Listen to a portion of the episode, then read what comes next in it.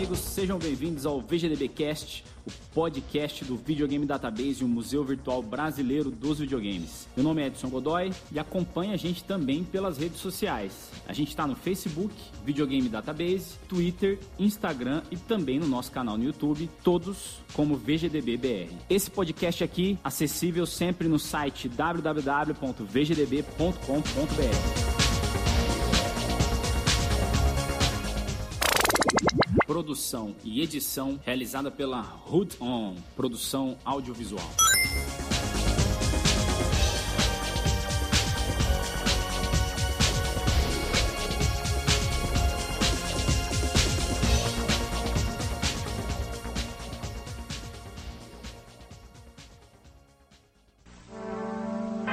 Este menino está em guerra contra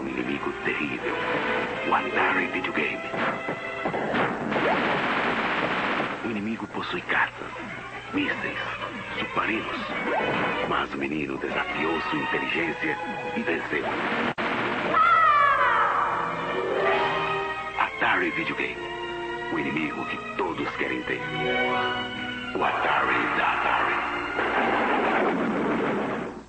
Seja bem-vindo ao VGDB Cast, o podcast do Videogame Database. Apresentado hoje por mim, Edson Godoy, e pelo meu amigo Bettini Mendes. E aí, Bettini? E aí, galera, tudo beleza? É isso aí. E hoje a gente começa a segunda temporada do programa. A gente ficou um bocado aí sem fazer novos programas. Eu acho que deu mais de ano aí sem fazer programa. Não foi por falta de vontade, é porque tá correria mesmo. E agora em 2019 vai rolar uma vez a cada dois meses. Então, uma vez por bimestre, teremos um programa novo. E no programa de hoje, o nosso 16 console escolhido é o nosso querido Atari VCS ou 2600, que para nós brasileiros era só o Atari. Então, vou passar a palavra para o nosso co-host Bettini Mendes para apresentar nossos convidados especiais de hoje. Vai lá, Bettini. E aí, pessoal, então, hoje a gente só tem fera aqui. Primeiro convidado, nosso amigo Cleidson Lima. Cleidson Lima é jornalista de tecnologia há 20 anos, colecionador há mais de 15 e é o criador do Museu do Videogame Itinerante. Primeiro museu do gênero do Brasil, registrado no IBRAM, Instituto Brasileiro de Museus. O museu foi eleito em 2014 pelo Ministério da Cultura como o museu mais criativo do país. Com mais de 300 consoles no acervo, a exposição percorre várias cidades do Brasil, com média de público de 5 milhões de visitantes ao ano. Então, um alô pra galera aí, Cleiton. Olá, pessoal. É uma satisfação estar aí com vocês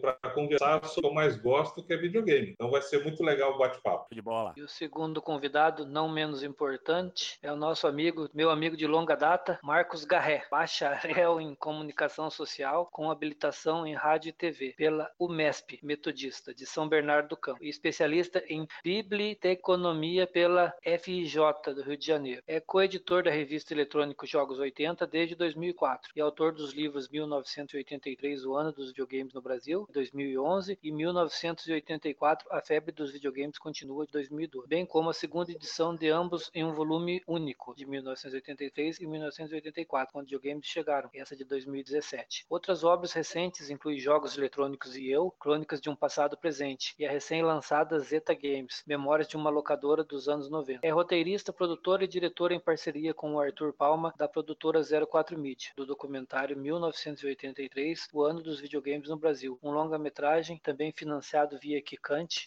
lançado em setembro de 2017 no Museu de Imagem e Som em São Paulo. Garré, dá um alô aí pra galera. Oi, pessoal, tudo bem? Boa noite. É um, é um prazer imenso estar aqui com o Cleidson, o Godoy, o Bettini, o Shaolin aí, todos vocês. E eu queria dizer que é sempre um prazer falar sobre o Atari. Ele é como um amigo meu de infância, que eu conheço desde 1983, mas a cada ano que passa, a gente conhece ele melhor um pouquinho, né? Show de bola. Muito obrigado aí pela presença de vocês dois. Duas mentes aí fantásticas da nossa comunidade gamer brasileira aí e que contribuem demais para essa cena de preservação da história, né? Uma coisa que até pouco tempo atrás ninguém falava e a gente se, sentiu necessidade mesmo de dar atenção para isso, porque estava vendo que as coisas estavam se perdendo. Então vocês são fundamentais aí para manter a história do videogame no Brasil e agradeço demais a presença dos dois aqui. Parabéns pelo projeto de ambos, né? Dois projetos sensacionais aí, tanto o museu quanto os livros do, do Garret. Também o documentário são simplesmente fantásticos aí. Vocês realmente estão de parabéns aí por todo esse trabalho. Eu que agradeço a oportunidade. Nós estamos sempre aprendendo. Cada dia quase a gente aprende uma coisa nova, surge uma informação nova, a gente revisita informação informação que a gente já tinha dado, estamos todos aprendendo sempre, né? A pessoa, ah, mas é o maior especialista, ah, não sei o que, não. Tá todo mundo aprendendo sempre. É, quando a gente pensa que não, não tem mais nada para descobrir, surge alguém do fundo do baú com uma informação é, que a gente, que até então era desconhecida. Então, de novo, é um prazer estar aqui com vocês. Né? Eu agradeço ao, ao VGDB, o Bettini, aí o Godoy, o mestre Cleidson e o Shaolin, que está aí no, no, no, operacional, o Ed, que deve estar escutando aí.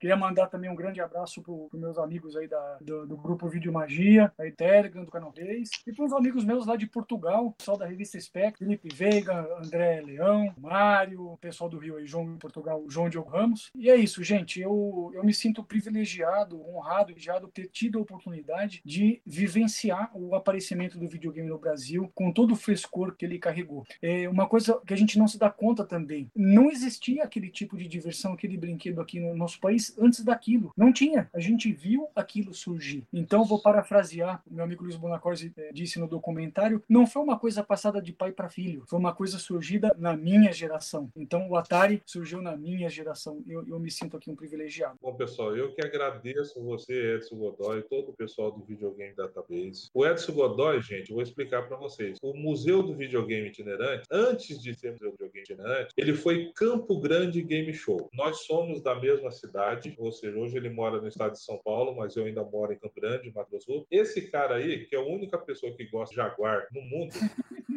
ele, ele, cara, ele foi um cara que me ajudou demais. E ele é novinho assim, o camarada em 83 ele tinha 3 anos, mas tem alma de velho. Porque ele conhece todos os consoles desde a época do telejogo. Então ele conhece muito. Então eu acho que ele engana a idade. Então, ele parece novo, mas é velho também. Brincadeiras à parte, pessoal, eu agradeço demais a oportunidade que vocês deram de eu falar sobre o que eu gosto. É de videogame velho, de videogame antigo e, e principalmente colocar, é, partilhar o meu conhecimento, o pouco conhecimento que eu tenho, com outras pessoas. Com o mestre Gar, eh, o Garré, esse cara eu já li todos os livros dele, ou seja, devia estar nas universidades do livro dele, se, se já é que não está, em todos os cursos de desenvolvimento de games. E o mais legal é você entender a história dentro do contexto do brasileiro. História por aí, gente, é, com o contexto mundial, tem um monte. Tem livros de tudo que é jeito. Agora, o conteúdo baseado no nosso país, na história do nosso país, é com esse cara aí, ó, é o Garré. Então a gente precisa de mais produções, a gente precisa incentivar essas produções e a gente precisa incentivar é, o, o, a preservação da história. Eu tento humildemente fazer isso no Museu do Videogame, sempre dando mais espaço para os videogames nossos do que dando bola para os videogames, ou seja, houve a história lá fora, mas a nossa história é mais importante. Então, eu deixo aí, vocês que são de São Paulo ou, ou da região, o nosso próximo Museu do Videogame vai acontecer de 16 a 31 de março no Shopping ABC em Santo André aí em São Paulo. E eu gostaria de, ou seja, da, contar com a visita de vocês, deem lá um, uh, um olhar no acervo, só coisa aí do nosso amigo Garré, tem uns dois ou três lá, não, Garré? Então, ele,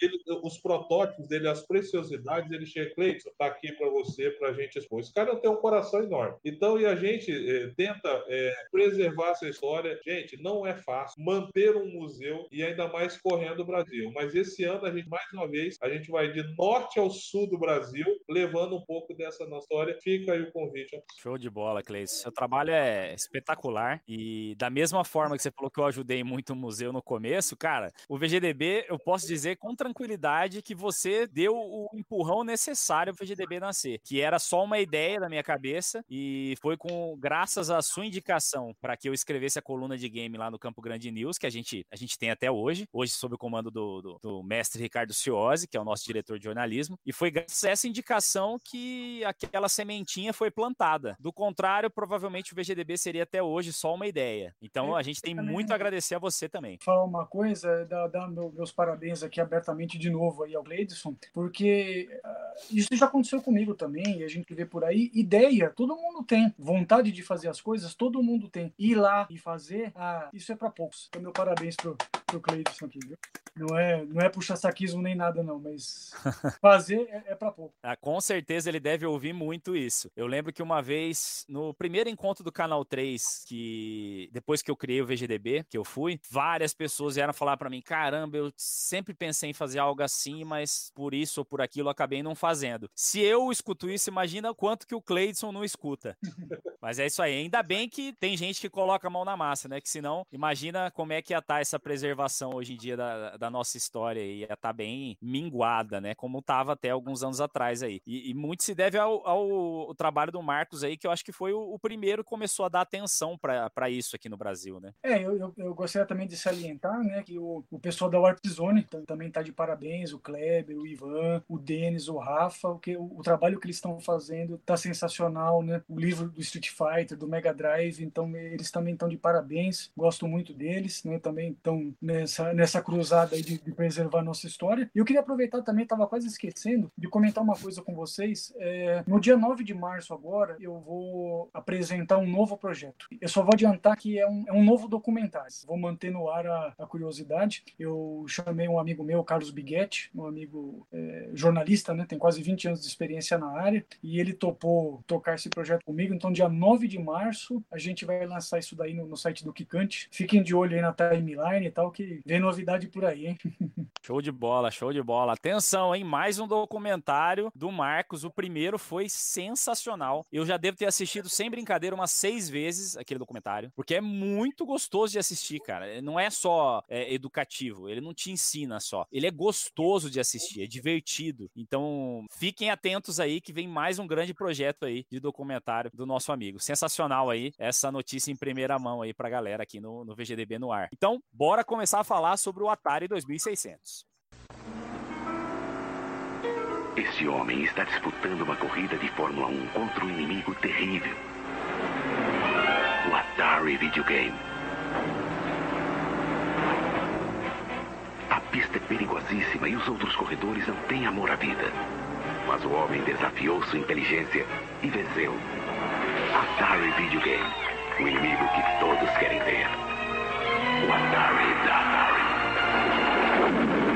Lançado em 1977 nos Estados Unidos, o Atari 2600 era inicialmente chamado de VCS, Video Computer System. Apesar de não ter sido o primeiro console a utilizar cartuchos intercambiáveis, foi ele quem popularizou essa mídia nos consoles. Foi também em sua época que nasceram as empresas desenvolvedoras de jogos, as third parties, sendo a mais notória delas a Activision. O Atari 2600 obteve grande sucesso comercial. Estima-se que foram vendidas cerca de 30 milhões de unidades, considerando apenas os consoles oficiais, um número astronômico para a época. Ele foi descontinuado continuado apenas em 1992, ano em que consoles da quarta geração, como o Mega Drive e o Super Nintendo, já dominavam o mercado. Lembrando que ele é da segunda geração, então ele durou por duas gerações aí, realmente uma marca incrível. E vamos lá, começar aí, ó, pedir compartilhamento aí pra galera, né? Todo mundo compartilha aí nas redes, o nosso trabalho poder ser visto pelas pessoas, né? Não adianta nada a gente ficar aqui falando, estudando e coisa e tal, e não chegar nas pessoas. Essa ajuda de vocês é fundamental. Rede social também, eles limitam demais aí o compartilhamento, então tudo que vocês puderem fazer aí para divulgar o trabalho do VGDB ajuda demais a gente. Deixar sempre o convite para vocês visitarem e pesquisarem lá no VGDB, né? A gente faz atualização diariamente lá. Então, sempre tem gente estudando, pesquisando e cadastrando coisas novas lá no site. Então, não deixem de acompanhar a gente lá e também se inscrever aqui no canal quem ainda não é inscrito, beleza? Então, vamos lá. Vamos começar aí o programa falar de 2600, que é o que interessa. Vamos começar aí com o Marcos. Marcos, conta pra gente como que o Atari 2600 entrou na sua vida. Bem, o Atari 2600 2600 entrou na minha vida no Natal de 1983. Eu tinha 10 anos de idade. eu não acreditava mais em Papai Noel. Então, eu acompanhei o meu, meu pai e o meu padrinho. Meu padrinho morava conosco, mão de ação da minha mãe. Fomos ao MAP em Praça Ramos, no centro aqui de São Paulo, uma loja de departamento muito famosa, que infelizmente não existe mais. E aí fomos comprar o meu Atari próximo à véspera de Natal. Chegando lá, o MAP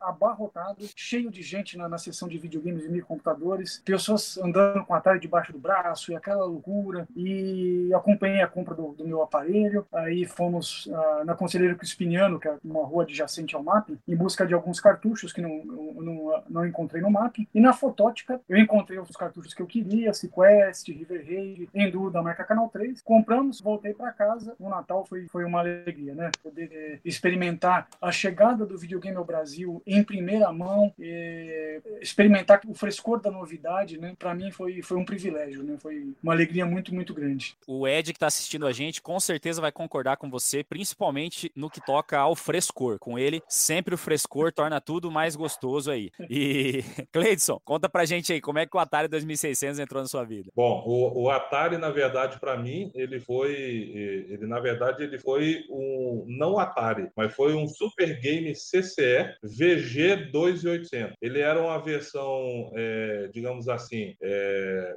é, clone do Atari 2600. Era o que meu pai podia comprar, porque ele, ele simplesmente ele custava metade do que um Atari Polyvox, por exemplo. E eu me diverti muito com apenas um jogo por mais de um mês. Era o Pac-Man que vinha com ele e só tinha ele. Então eu ainda não conhecia locadoras onde eu morava e só depois de um mês que a gente foi identificar, porque como hoje os jogos também eram bem caros. Então você comprar um jogo todo dia era quase impossível para quem não tinha dinheiro, que era o caso da minha família. Então a gente quando descobriu a locadora foi a, a, a libertação, que aí a gente pôde experimentar é, o Decathlon, é, outros jogos, né? O River Raid, é, Sequest, entre muitos outros. De bola. É engraçado como nessa época a gente tinha pouquíssimos jogos à disposição para curtir, né? Então você acabava usando aquele jogo ao máximo. É, você debulhava o jogo, porque você quase não tinha opção, era tudo muito caro. É, não que hoje em dia seja barato, mas hoje em dia a condição das pessoas é melhor, né? Então o acesso a esses jogos é mais fácil. Naquela época você ganhava um cartucho, sei lá, a, a cada seis meses, era só em aniversário, dia das crianças, só em época especial, não era toda hora que conseguia um jogo novo. E pelo menos na minha cidade, as locadoras, é, elas começaram a se popularizar na época do Nintendinho, na época do Atari não tinha locadora não. Tinha, Cleidson, você lembra se tinha locadora em Campo Grande nessa época? Só tinha uma locadora que ela recebia, ela tinha alguns jogos do Atari, ela ficava ali em frente ao, ao supermercado Extra em Campo Grande, o que era Jumbo Eletro na época. Então ele importava aqueles cartuchos, ou seja, não tinha muito cartucho nacional, ele importava alguns cartuchos para poder é, funcionar. Isso aí, ó, essa eu nem cheguei a conhecer. É, essa aí é, realmente é, foi um, um, negócio bem bacana, porque a gente tinha essa possibilidade de, de, de, jogar alguma coisa, de alugar, alugava na sexta, devolvia na segunda. Bettini, manda bala aí, conta pra gente como é que o Atari entrou na sua vida. Então, no, o meu foi um caso parecido com o Cleidson, é CCE 2800. Eu lembro que foi, eu acho que comecinho de 86, meu tio trouxe. Meu tio, na hora, chegou do, do serviço, na hora do almoço, comentando que tinha visto um videogame, tal, tal, tal. E eu fiquei curioso, não tinha nem noção do que que era, funcionava. Daí daqui a pouco ele chegou à tarde, serviço, na parte da tarde, chegou com a caixa do CCE. Aquela caixa bonita, tem uns cartuchos que tem a mesma label lá. Só que é o seguinte, o jogo que veio junto, se não me falha a memória, era aquele Otelo. E quem que sabia jogar aquilo? Ficamos ligados lá com aquilo lá, sem saber jogar. Daí outro dia ele foi lá e conseguiu trocar por Donkey Kong. Mas é, era triste, porque era um jogo só. Aí a gente emprestava de um amigo ou outro, mas era os títulos eram um pouco. Daí com o tempo também surgiu uma locadora. Eu lembro que eu ia lá e alugava é, Popeye e alugava um jogo do Onix Jr., cartuchinho verde. Eu acho que era Zaxxon, se não me engano. Mas a gente foi agora, recente, que a gente conhece aquela biblioteca tensa, mas na época era, a gente era feliz aí com meia dúzia de jogos. Era bem isso mesmo. Interessante um detalhe aqui, é como os clones tiveram um papel determinante aqui no, no mercado nacional, justamente pelo fato de que eles custavam, não vou dizer que eles custavam bem menos que um Atari, mas eles custavam menos que o, que o Atari da Polivox. Então muita gente teve acesso ao Atari por intermédio de clones, como o CCS Super, Game, né, que foi lançado na UD de 1984 aqui no Brasil. Não, com certeza. A gente tem uma história muito rica graças aos clones, né? Muita gente só tinha acesso a videogame graças a eles. Até porque eles chegaram primeiro do que o Atari da Polivox, né? Teve uma época que o Atari da Polivox não estava no mercado e já existiam os clones aqui, não é isso? Isso, a gente teve em 1980, a gente teve o Atari da AEL, da, da Atari Eletrônica, 1980. Veja só, três anos antes do Polivox. É. Em dezembro de 82, nós tivemos o Top Game da, da Beat Eletrônica, dezembro de 82, né? Em abril de 83, tivemos o Dactari, né? Então já... Em determinado momento, eu morava próximo do Paraguai, né? Próximo 300 quilômetros. Tava uma febre no Paraguai daqueles Ataris piratas com cento e tantos jogos na memória e tal. E eu tive a sorte de ter um desse, que acho que tinha o Rambo até na, na, na caixa do, do, do, console, um negócio meio nada a ver. E, pô, tinha um monte de jogo legal pra caramba nessa, nesses cento e tantos jogos aí. Foi ali que eu conheci muito da biblioteca do Atari, que até então a gente era limitado a uma quantidade pequena de jogos, né? Mas é isso.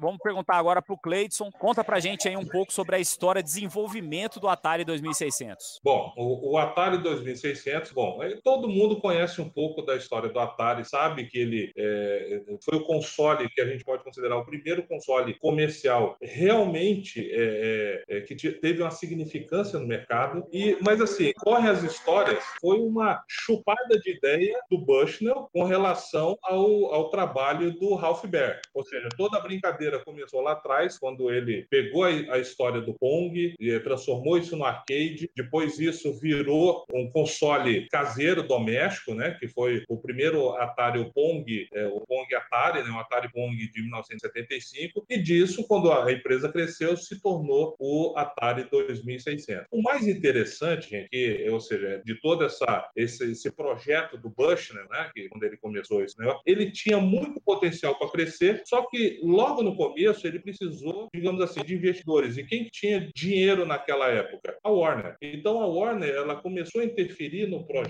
e também no trabalho do Bushner logo no começo. Então isso, é, digamos assim, ajudou e prejudicou a empresa porque o, o Bushnell ele tinha uma, uma ideia megalomaníaca, ou seja, ele tinha ideias é, muito avançadas para a época que chegou lá os investidores e falaram assim, ó, segura aí, filho, porque não é bem assim. A gente precisa criar um produto e tudo mais. O produto já está no mercado, mas a forma como que ele vai chegar aos lares vai ser diferente do que você pensa. Mas assim, voltando um pouquinho no, no, no Atari 2600, e é uma coisa interessante, é, pouca gente sabe que ele se, ele se chamava Atari VCS. Aí você pergunta, o que, que é VCS? O nome, na verdade, é Atari Video Computer System, VCS. Aí você vai, tá, mas por que, que ele criou esse nome? Olha só, porque um pouco antes, pessoal, o, o a, a, Fairchild, que era uma fabricante, eles criaram o Channel F. O Channel F, ele é, é oficialmente o primeiro console no mercado a ter cartucho. Ou seja, ele que criou essa, essa história de você não ter jogo dentro do console, mas ter por meio de cartucho. E isso depois foi seguido por todos os consoles da segunda geração. Só que o console, o Fairchild, ele era conhecido como VES, que era Video Entertainment System. Então eles, é, alguém lá do marketing teve a ideia, vamos botar VCS para concorrer com o tal do VES. Então por isso que ficou VCS. Pô, show de bola, não conhecia essa, essa história do nome não.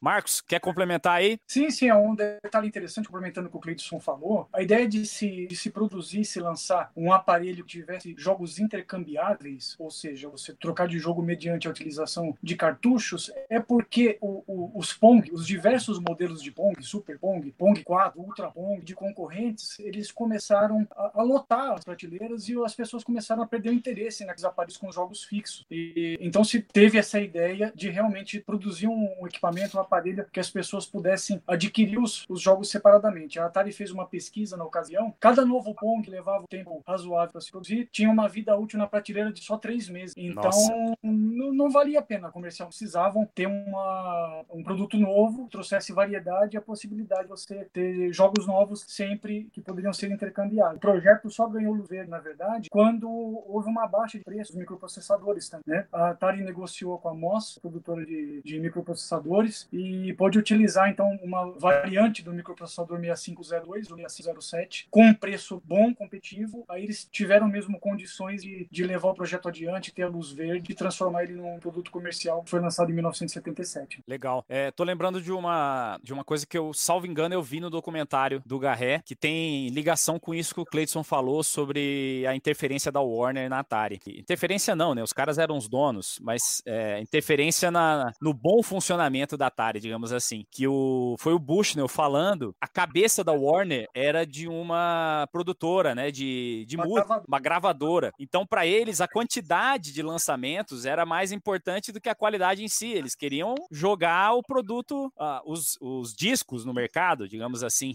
Então, eles estavam cagando pro resto. E aí, a mentalidade claramente não servia para o mercado de videogames, né? mercado de videogames, mercado de tecnologia tinha que ser diferente. E, e esse aí foi um dos pontos que fez a fez tudo naufragar, né? A mentalidade da Warner não, não era feita para videogames, sem dúvida nenhuma. É, exatamente. Ele fala justamente isso, essa passagem, né? Que é da Warner, exemplificando com relação a, a gravador e tudo mais. E, e o Bushnell já comentou em entrevistas que eles estavam, né? Acabaram de lançar o Atari e o Bushnell, bom, e já vamos ver o próximo. Como assim o próximo? Acabamos de lá. Então ele estava sempre um passo ou vários passos à frente e isso conflitava com a mentalidade do Ray Kassar, né? Que era o, o responsável pelo, pelo departamento. A Atari passou a ser ser um departamento, vamos assim, da Warner. Então eles, eles conflitavam muito. Falando em Ray Cassar, o Ed Peixoto, do canal Pet Start, fez um especial sobre essa parte da história da Atari, que é muito interessante, que explica muito bem esse relacionamento do, do Bush, né, com a Warner e, e todas essas ingerências, todas essas nuances. Dá uma olhada no canal Pet Start e tem também esse vídeo no canal do VGDB. Procura lá a História da Atari, do canal Pet Start. Vale muito a pena assistir. É em duas partes, fica a dica aí, vale muito a pena. Bettini, perguntas? Então, nosso amigo W está perguntando o seguinte: verdade que o Atari VCS, na época do projeto Stella, teria dois alto-falantes embutidos no console e que os dois joysticks foram os mesmos do Arcade Tank? Sabem É, responder aí ou não? Existe essa, essa, essa ideia mesmo, relação, porque se você observar o gabinete do Atari, ele tem mesmo um, um- como se fosse um espaço, assim, uma coisa para alto-falantes. E ele teria sido baseado no, no controle do tanque, do arcade do tanque. Se você olhar, é, o- é o mesmo, né? Existe essa, essa mítica e tudo mais. Bom, é, é, isso, na verdade, alguns Pongs que foram lançados no mercado, eles já tinham alto-falante embutido. Então, na teoria, não seria nada, digamos assim, caro, não seria um, tão dispendioso assim para a indústria fazer algo do tipo. O que a, a grande diferença é que é, com o Atari, como ele já tinha uma saída RF e tinha foco na televisão, eles abortaram essa, essa condição, esse até por questões de custo também, e porque não ia precisar, porque quando você coloca o Atari na televisão, o som vai direto para a televisão, então eles suprimiram esse, esse recurso que era normal em alguns pontos. É, eu acho que até podia dar um ar de novidade pra ele, né? Porque como quase todos os consoles da época já tinham esse alto-falante embutido, ia ficar um mais do mesmo. Ficou, além de ficar mais barato, querendo ou não, ia gastar menos, ia ser uma, uma diferenciação aí que se tinha nos Pongs, né? Que muitas vezes só tinha o som no console, não tinha o som na televisão como o Atari tinha, né? E aí, Bettini, mais perguntas? Mais perguntas. Próxima pergunta aqui é do nosso amigo aqui da equipe do VGDB, Ricardo Ciosi. Grande Ele perguntou: o protótipo do controle do Atari já era como sua versão final? O protótipo, ou seja, a ideia de joystick e, e a, a ideia de um botão, ela sempre existiu. É, o, o, o que o, o mais engraçado é que o, as primeiras, os primeiros projetos de controle, eles obedeciam mais ou menos as mesmas condições dos controles de Pong. Que em vez do controle com o joystick, era uma rodinha. Então você é, você vê alguns jogos do Atari, principalmente do, do 2600 no começo, eles já eram compatíveis com os, o- o- os jogos com um, um- um- Controle um dial. Um controle pedal. É, e mas a, desde o protótipo a ideia era realmente ter o joystick. Só que assim, é, a ideia a, a ideia da Atari sempre foi fazer com o menor custo possível. É, o, o próprio aparelho, ele desde o chip, desde a da GPU, ele sempre foi pensando numa redução de custo para ele ficar dentro daquele, aquela, daquele preço de 200 dólares no mercado. Você imagina, gente, que é, 200 dólares é, é mais barato do que muitos consoles que são lançados hoje. Só que isso lá no começo, no final da década de 70, seria como vender hoje um Play 4, por exemplo, a uns 700 dólares. Era muito dinheiro. Era muito dinheiro. Então, assim, é, é, as ideias iniciais eram ter é, controles com base de ferro, ou seja, porque é, se você pegar um controle do Atari, mesmo na época, ele era frágil. É aquela alma branquinha que tinha lá dentro, ela não suportava Decathlon, não era por. ele não- re- realmente, a maioria dos jogos de impacto ele não aguentava, mesmo novo. Imagina os de agora. Então, é, é por isso que eles abriram para vários fabricantes começarem a fazer controles mais profissionais. A gente mesmo no museu do videogame, a gente no começo colocava o controle original da Atari. Ele não aguentava um dia. Então a gente passou a utilizar é, controles da época, ou seja, da década de 80, só que eles são totalmente de aço. Então eles aguentavam mais a pressão. Então o, o, o projeto, sim, era desde o começo, mas a ideia era fazer algo mais resistente que não foi para frente para redução de custo. Show de bola. Mais alguma aí, Tininho? Tem mais sim. Nosso amigo aí lá de cima, Ezequiel, perguntando: o Atari, por muitos anos, mesmo tendo uma geração posterior, com o Super NES, e o Ma- eh, com o NES e o Master, ainda assim se manteve por aqui. Mas com o crash dos games no começo da década de 80, isso teve repercussão aqui? Marcos, Não. quer dizer? É, a gen- a gente não, não sentiu ou, ou não teve o crash dos aqui no Brasil, justamente porque nós sempre fomos muito atrasados, um atraso de mais ou menos seis anos, sete anos em relação ao mercado americano. Né? É curioso que o Atari ele pôde ser encontrado aqui no Brasil, o modelo 2600S, que foi o último modelo que a Polivox produziu, até 1992, 93 se achava ainda em, em loja. Se você pesquisar no, em acervos de jornais, você vai achar propagandas do 2600S em, em alguns magazines, como MAP, Mesbla, ainda tinha a venda com valor é, corrigido para hoje em torno de 500 reais, estava em 92, 93. Então a gente não realmente não sentiu o crash aqui, porque as coisas chegaram atrasadas e todas atropelando umas às outras, microcomputadores, videogames, o que lá cada coisa teve a sua a sua fase, vamos dizer, aqui chegou tudo atropelando, tudo mais ou menos ao mesmo tempo. É como até você disse, saiu no documentário e também nos seus livros, né? É, enquanto o Atari e os outros consoles da segunda geração estavam morrendo nos Estados Unidos, eles estavam nascendo aqui pra gente, né? Então não, a gente não impossível sentir o crash. Pelo contrário, a gente aqui estava se vislumbrando com aqueles videogames pela primeira vez. Sempre é bom lembrar, sempre é bom lembrar, gente, que é, a reserva de mercado no Brasil, embora é, oficialmente ela tenha terminado no, no, começo da década de 90, ela só realmente começou a mudar a partir de 94. Então, até 94, importar qualquer coisa era muito difícil e era proibido. Então, com aquele foco de, de, você, é, de você fomentar a indústria brasileira de computadores e, e de outros eletrônicos. Então, é, não só o Atari, mas outros videogames, ou seja, nós não tivemos uma presença forte do, por exemplo, do, do, do Master System e do nem tanto do Master System, mas do Nintendinho, é, ele não chegou porque ele só foi chegar em 94 e ele já tinha sido lançado há muito tempo atrás. Então, o Atari acabou, é, ou seja, se desenvolvendo por todo esse tempo exatamente pela falta de uma concorrência oficial. Embora tivéssemos clones do Nintendinho na época, desde o, o Dynavision, o Phantom System, etc., mas eles também eram consoles muito caros. E o Atari ficava aquela história do videogame que você herdou do irmão mais velho ou daquele primo que comprou outro videogame e você ficava com ele. Então não tinha aquela muito aquela história de você ficar trocando de videogame a todo momento. Então você ficava é, por muito tempo com o Atari porque você era baixo custo, ou seja, ele diminuiu de preço e ele era aquela coisa do Polystation da época. Ou seja, é, ele divertia, não era o melhor, não tinha os melhores gravos, mas ele divertia é, aqueles que não tinham videogame. Isso aí. Petini, mais alguma? Primeira pergunta é específica para o Garré. O Lazéria está perguntando se é verdade que, que o Garré vai sortear o Top Game no final do programa para a galera do, do chat ali. Pergunta pro Play, Top Game não, não está nada. Mas, o Lazéria, não crie discórdia. Então?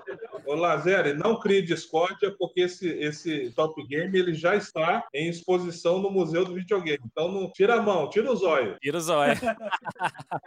Vamos lá, vou lá para a última pergunta, então. O W está perguntando de novo se, se é verdade que o processador do VCS seria o 6000, o 6502, que é o do NES, que por questões de custo mudaram no final para a versão inferior, que é o 6507. A gente estava comentando isso antes de começar a live. Isso, isso. Uh, uh, não, é, W, é verdade sim. Na verdade, o, o, o 6507, que é utilizado pela Atari, nada mais é do que um 6502 capado. É, e a gente diz capado porque, é, como eu disse há pouco, a Atari queria reduzir custo. Então, o, o para você ter ideia, o 6502 ele custava na época, ou seja, o, o Garret até tem essa informação, ele custava por volta de 8 dólares, não é isso, Garret? Isso, na verdade, foi uma negociação que a, que a Atari fez com a Moss Technology para conseguir o 6502 a 8 dólares a unidade, coisa que antes processadores é, semelhantes de outros fabricantes custavam a unidade 100, 200, 300 dólares, o que deixava inviável Caramba. ter um console doméstico. Isso mesmo. Então, o 6507, que foi a opção da Atari, ele era um 6502 capado, ou seja, ele tinha, tirava vários recursos da, da de, de, de, potencial de, de, processamento, mas, assim, na alma, ele é idêntico ao, ao, ao, do, ao do NES 8 bits. Então, assim, quando pergunto, o Atari era 8 bits? Pasme, ele era 8. Só que eh, eles caparam o potencial dele para ficar naquela faixa de, de, de, preço, né, que ele podia, porque se eles optassem realmente por um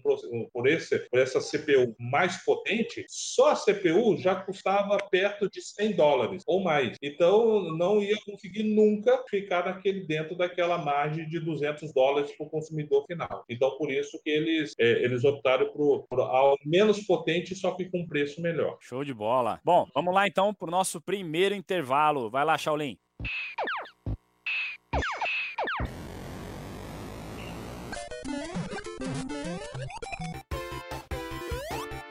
Vem aí a Expo Videogame, a maior exposição de videogames do Brasil. Mais informações em breve. É só ficar de olho aqui no VGDB.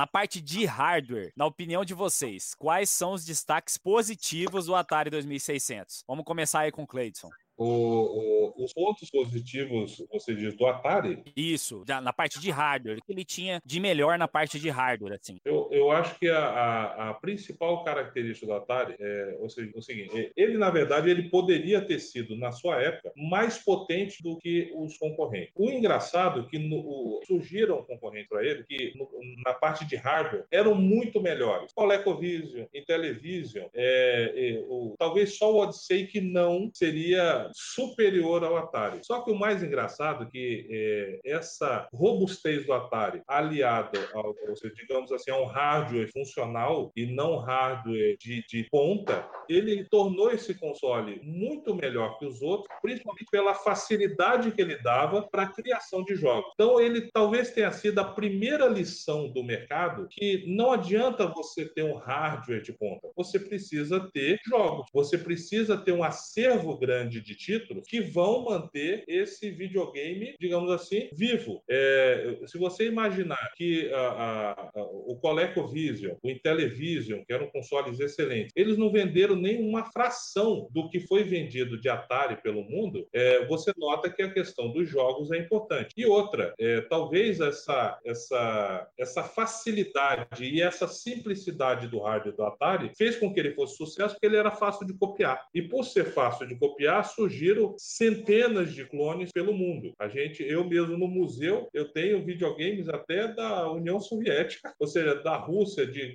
vários lugares do mundo que são baseados no hardware do Atari. Então isso, para mim, a, a, grande sacada do Atari é a robustez e a simplicidade. É, até no documentário do Garré também, o Bushnell comentou um pouquinho sobre esse lance do sentimento dele com os clones, né? E se eu não estou enganado, ele disse que os clones não chegavam a, atrapalhar o, o, Atari. Então, por exemplo, aqui no Brasil, eles não ficavam preocupados com a existência dos clones. Até o sentimento era até oposto, não era? Não? Conta um pouquinho pra gente aí. É, na, na verdade, é, quem comentou sobre isso foi o diretor de marketing da, da Gradiente Polivox, que num primeiro momento eles, eles se preocuparam um pouco, mas logo eles perceberam que, os, principalmente os cartuchos clones, eles ajudaram a alavancar as vendas do próprio Atari. E a Warner não, não dava vazão, quantidade de títulos para o que o mercado estava querendo absorver naquele momento. Então, os clones supriram essa deficiência da, da Gradiente da Polivox, né? É, ao mesmo tempo em que fizeram com que os, o próprio Atari Polivox vendesse mais por tabela. Né? E complementando o que o Cleiton falou, eu concordo. O Atari ele era é né, extremamente robusto, tanto que nós temos Ataris é, em 83 e 84 que até hoje funcionam.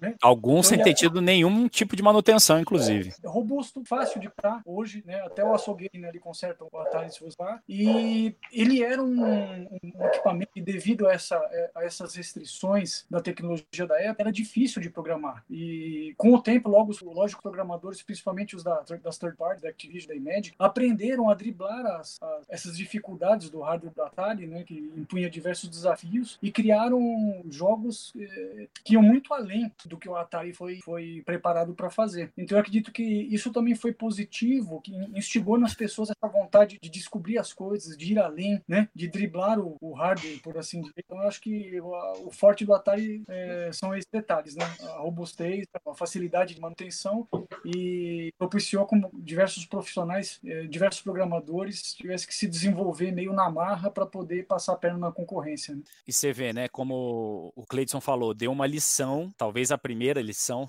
é, de mercado, né, para os consoles que viriam no futuro. E uma empresa que entendeu muito bem esse recado foi a Nintendo, né, que sempre, quase sempre na história dela, é, fazia os consoles com a ideia de fazer mais com menos, né. É, se você for analisar os consoles dela que mais fizeram sucesso, sempre eram com essa política. O Game Boy, por exemplo, o Nintendo Wii também tinha o gimmick lá da, da detecção de movimento, mas o hardware em si era um negócio bem simplificado. E talvez ela tenha escorregado quando ela tentou fazer diferente. Virtual Boy, com o GameCube, que tinha um hardware poderoso para a época dele. Nessas épocas ela deu uma escorregada, mas sempre que ela tentou fazer o simples, ela mandou bem e ganhou muito dinheiro, né? Mas é isso aí. Vamos então passar para a próxima pergunta. Agora eu queria saber de vocês o inverso. Quais foram, ou qual é o principal problema de hardware do Atari, assim? O calcanhar de Aquiles dele na questão de hardware, na opinião de vocês. Vamos começar com o, o Garré aí. Fala aí pra gente. Olha, eu, eu acho que os controles, né, como, como já foi dito, era uma, uma coisa que realmente quebrava, não, não, não suportava mesmo os jogadores mais endiabrados, né? A, a, a, né, aquela, aquela pecinha branca quebrava muito, principalmente depois que saiu o Decathlon. E, e talvez a, a, a simplicidade do hardware, assim, a quantidade super ínfima de memória, é, uma outra coisa que levou à, à criação de um outro truque, que era chamado de bank switching, né?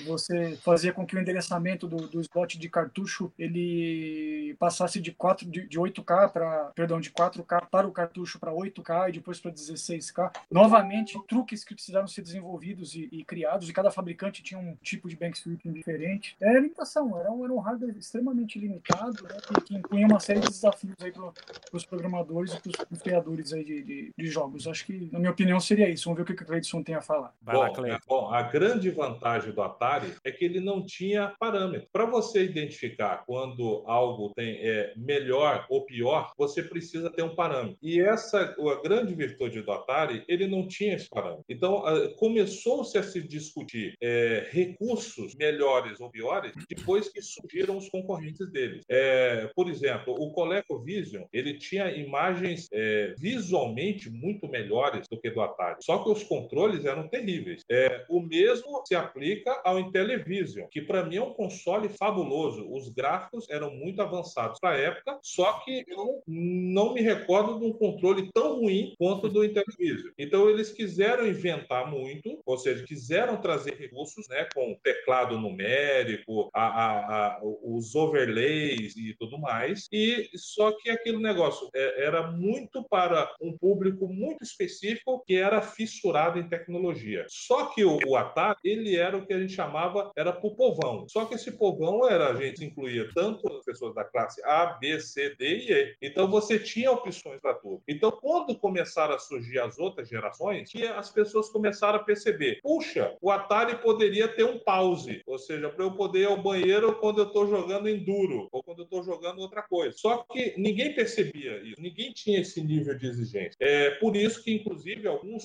fabricantes, como é, no caso a Micro Digital, aqui no Brasil lançou o Oni Junior, que é, talvez tenha sido, né, Garreu, o único console, pelo menos que eu conheço, que tem a tecla pause. Então, isso foi um recurso fantástico e fez muita falta durante os anos que a gente jogou Atari. Quantas vezes nós não perdemos partidas por conta de não ter um pause ou não ter uma, uma parada estratégica ou apenas um pique de luz e você acaba com a sua brincadeira. Então, é, algumas coisas fizeram falta, mas você só sente quando a nova geração, é, depois da, depois do Nintendinho veio. Pois é, né, Cleidson? É interessante você ter citado o, Onix Júnior. A Micro Digital ela entrou tardiamente, entre aspas, no, no, mercado brasileiro com o Atari deles. Ele foi lançado em dezembro de 84. Então eles pensaram assim, pô, já tem vários clones no mercado, já tem o Atari Polyvox, o que, que a gente pode fazer de diferente? Alguém surgiu com a ideia do quê? De um botão de pausa. Nenhum outro aparelho tinha. Então, é, como é que é o ditado? A necessidade é a mãe do, da invenção, né? Uma assim. Então eles optaram por lançar um aparelho, primeiro com um gabinete totalmente diferente, que foi aproveitado de um outro equipamento, inclusive, um gabinete verde, naquela cor verde-oliva militar, uma coisa diferente. E que moleque que não gosta de coisa de soldado, de guerra, de exército, né, para chamar atenção. E criaram aí essa, esse botão de pausa que era algo então inédito em, em termos mundiais, né? A, criativa, a criatividade do brasileiro, né? É isso aí. Bettini, perguntas? Vamos lá. O Ezequiel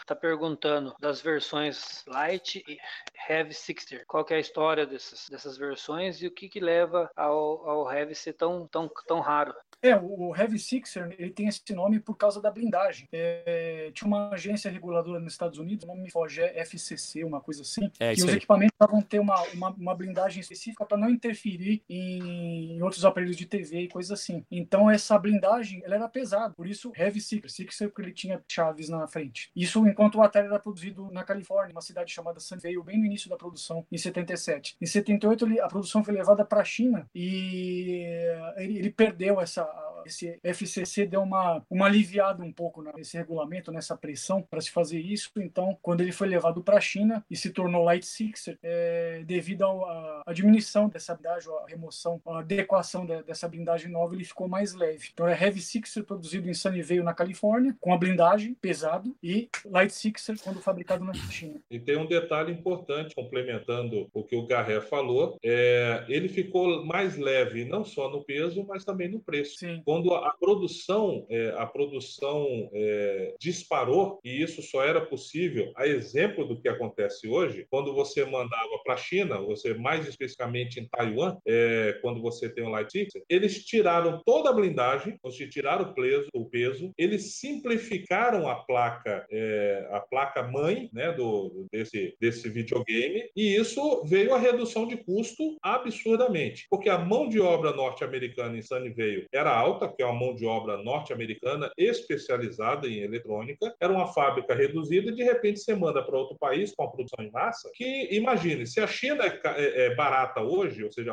a produção dela é barata hoje, imagina isso na década de 70, 80, que era mais barata ainda a mão de obra. Então isso baixou muito o preço e isso que fez o Atari, digamos assim, pulverizar em grande parte do mundo, é porque você tinha mesmo as versões é, de seis botões é, do Light Six, elas começaram a encher os Estados Unidos é, de, de videogames que a, a, as grandes redes de lojas começaram a, a, receber uma produção em massa. Inclusive a Sears, ela tem versões que são produzidas em Taiwan é, com preço. Então o preço inicial que era de 200 dólares, de repente caiu para 150 e para 100. Então por muitos desses é, da versão Light Six, eles já estavam na casa de 100 dólares. É interessante ressaltar também, né, Cleidson, pessoal, que hoje você encontrar Atari Heavy Sixer para comprar, eles estão com, com, preços bem elevados para o pessoal que curte, para colecionador, né? É, é, mais chatinho de achar e mais caro também, mais caro que um Light Sixer. Ó, o Wilton Abreu comentou aqui no chat agora, ó, na realidade a blindagem era pesada porque foi a interpretação da empresa do mercado da época. Tinha-se a percepção de aparelho leve era sinônimo de má qualidade. Vocês concordam com essa afirmação aí do Wilton? É, ele não tá, é, é ele não está errado, não. É, é uma percepção é, do mercado, ou seja, as coisas, os eletrônicos da época, eles eram naturalmente mais pesados, exatamente pelo uso de material. Só que tem uma coisa que o americano gosta muito mais do que, do que digamos assim, de, de coisa que aparenta muita qualidade, é preço baixo. Não adianta você tentar vender para o americano ou para qualquer outro povo se você diz, olha, o meu produto é fantástico. Quanto ele custa? Olha, ele custa duas vezes mais do que você pode pagar aí ele não gosta. A partir do momento que você entrega para esse mercado um produto mais enxuto, mesmo ele torcendo a cara e dizendo assim: ah, será que presta? Só que ele bota para funcionar, funciona e está dentro do orçamento dele, acaba aquela conversa de que, ah, eu não, eu não quero ser. Então, e assim, e ele não era tão de má qualidade. Existia, assim, um exagero de proteção para aquele hardware que parecia que eles estavam protegendo válvulas. Ou seja, e na verdade não tinha todo toda essa, é, é, é, essa engenharia a ser escondida e nem protegida que necessitassem tanta blindagem. Então parecia que aquele aparelho era um aparelho de raio-x e não era. Era uma eletrônica simples, barata, que a, a proteção dele custava às vezes mais do que a eletrônica. Show de bola. É verdade, né? Só um outro exemplo aqui, os microcomputadores da Atari, também o Atari 400 e o Atari 800, tinha uma blindagem também incríveis, eram pesadões, grandes. Então quando houve essa a FCC, essa agência aliviou um pouco essa, essa questão da, da blindagem. O modelo novo, o Atari 800 XL, já saiu pequenininho, fininho, a exemplo aí do Atari Heavy Sixer e do Light Sixer também aconteceu aí na, na informática. Né? Apesar de ter um nome XL, né, que em tese seria extra large. É, mas não é não. ah, beleza. Tininho, mais uma pergunta aí? Tem sim. O W tá perguntando aí sobre os jogos, os jogos maiores, de mais que 8K, se eles precisam de RAM dentro do cartucho? Sabe dizer, Garry? Não sei não, viu, rapaz. Tem um jogo do James Bond, né, que tem acho que 16K. Não, não sei dizer, essa parte técnica não é, não é Acho que o, o, Pitfall 2 era 8. Uhum. Pitfall 2 também era bem, era, era um, eu lembro que era um jogo pesado aí. Pesado, é, tinha o, o chip de som adicional, né? É, ele era um cartucho bem pesado. Cleiton, sabe alguma coisa disso aí? Sim, na verdade, o que, que, o, o que, que o Atari fazia? Ele, ele mesmo, como aparelho, ele, ele tinha o potencial para rodar jogos 4 a 8K. Isso, ou seja, quando chegaram esses cartuchos maiores, eles precisavam fazer uma engenharia no cartucho, ou seja, jogava a responsabilidade para o cartucho, para ele ter uma, a sua própria, digamos assim, a sua CPU interna, para poder rodar mais. Um jogo como Hero, por exemplo, que ele é pesadíssimo para o Atari, é, ele praticamente fazia o próprio serviço. Então, o Atari ficava com a função dele é, e, e, e, o cartucho fazia o restante. O, o, mais interessante é que essa lógica foi utilizada mais tarde com o Neo Geo AES. Então, a, a versão do, do Neo Geo caseira, para o videogame, o potencial do videogame está praticamente todo no cartucho. A, a, a, operação, grande parte da operação está no cartucho e não no console. Então, é exatamente começou aí. Não à toa os cartuchos eram tão pesados e caros, né? Sim. Beleza. Bettini, última pergunta aí da. Uma pergunta aqui, Retro Games Vale do Paraíba. Não sei se é o Ale que tá lá atrás ou algum outro membro lá. Um abraço para eles aí. É, eles querem saber se alguém sabe por que a Polivox não lançou as versões com frente de madeira, viu? mesmo estilo. É, a, a Polivox ela lançou a, aqui no Brasil a, a, versão que seria, entre aspas, a versão corrente nos Estados Unidos, que era o, era o 2600 preto, apelidado de Darth Vader. Era o modelo do momento, eu, eu foi lançado aqui no Brasil. Né? Aquele Atari 2600S que você mencionou, ele tinha. É, a carcaça dele era diferente da, do Darth Vader? Isso, o 2600S, ao invés de, de, em vez de chaves de metal, ele tinha botões plásticos e os controles eles saíam da frente do aparelho, eles eram hardware, né, fala, eram presos no aparelho. Foi o, o Atari mais barato que a Polivox produziu e de maneira curiosa ele não, não, não era licenciado, não foi licenciado e foi uma invenção da própria Polivox. Ah, Depois ah, que a Atari foi vendida para o Tramiel, né, o Jack Tramiel, eles pararam de conversar com a Gradiente. Os novos donos foram ignorando, ignorando, ignorando. Aí, em dado momento, é, a cúpula da, da Gradiente da Polivox decidiu tocar por própria conta, conseguiram fornecimento de, de chips, alguma coisa que faltava, e passaram a produzir aqui. Acabaram virando, entre aspas, outra empresa que fazia clone. 2600 seria um clone, na verdade. Só no Brasil acontece essas coisas, gente. Legal, show de bola. Essa é mais uma prova aí de que os Tramiel ferraram de vez com a Atari, né, cara? Nossa, como esses caras tomaram decisões erradas aí com a empresa. Impressionante. A gente só fica sabendo de pérola deles. É incrível como o Commodore conseguiu crescer na mão deles. E, e não foi falta de, de, tentativa de contato da, da Polivox com, com eles e não, não havia resposta, não havia resposta. Eles optaram por encerrar a parte de, de videogames, ficar com o computador, né, com, com os Ataris, a linha XL, XE e depois o Atari ST e aí a Gradiente optou por tocar o barco assim mesmo. Beleza. Bom, esta mulher está jogando futebol contra um inimigo terrível. O Atari Videogame. O inimigo conta com Pelé e outros super craques em sua equipe. Mas a mulher desafiou sua inteligência e venceu. Atari Videogame. O inimigo que todos querem ter. O Atari da Agora vamos falar um pouco mais aí do mercado brasileiro do Atari 2600. A gente sabe que demorou um bocado até o console ser lançado oficialmente aqui. Estávamos na era dos clones. Então falem pra gente aí como começou isso e quais os clones do Atari 2600 mais emblemáticos lançados por aqui. E vamos começar aí com o Garré, que é a sumidade aí no assunto. Garré, manda bala aí. Ô, louco. Bem, o Atari começou a aportar aqui no Brasil no fim dos anos 70, através de pessoas que traziam em viagem, traziam na bagagem, e através de, de contrabando também, a gente sabe que era bastava procurar que você achava, né? era vendido também de maneira limitada e restrita na Zona Franca de Manaus. Né? Você podia adquirir em lojas lá, mas quando você trazia para cá, você passava por uma espécie de uma de uma alfândega também não era liberado, né? É, isso começou a, a, tomar um vulto, as pessoas começaram a, a ficar sabendo do, do, tal do videogame que fazia sucesso nos Estados Unidos, do Atari, né? É, começou a se formar uma, uma base instalada pequena. Em 1980, como eu comentei anteriormente, a, a Atari Eletrônica, que é uma empresa aqui de São Paulo, que foi fundada em 79 pelo um ex-joalheiro, o senhor Joseph Magrabi, é, eles tiveram a ideia, então, de nacionalizar o Atari importado, né, é, fabricando uma caixa aqui nacional, traduzindo o manual em português, transcodificando o aparelho e colando o logotipo da, da AEL, da Atari Eletrônica, sobre o logotipo da Atari. E isso foi vendido em meados de 1980 em MAP, em Mesbla, loja grande, e fez um, um, um sucesso até razoável. Esse aparelho custava, corrigindo o valor monetário para a atualidade, se eu não me engano, perto de 5.500, 6 mil reais em dinheiro de hoje. Isso em 1980. Né? É, em 82, a Bit Eletrônica do Rio de Janeiro lançou, alguns dias antes do Natal, o, o Top Game, que era um clone do Atari, entre aspas, porque ele tinha a entrada de cartucho, o slot, era incompatível com, com cartuchos de Atari é, normais. Né? A, a tinha uma preocupação com infringir direitos autorais aí da Warner e optou então por lançar um, como se fosse um Atari capado. Né? Produziram aproximadamente 5 mil peças, foi vendido no Rio e em São Paulo. O gabinete dele não tem nada a ver com, com o Atari, ele parece um, um Pong, assim, uma coisa meio espacial. Não sei se o pessoal teve a oportunidade de ver. E ressaltando que tem uma peça em exposição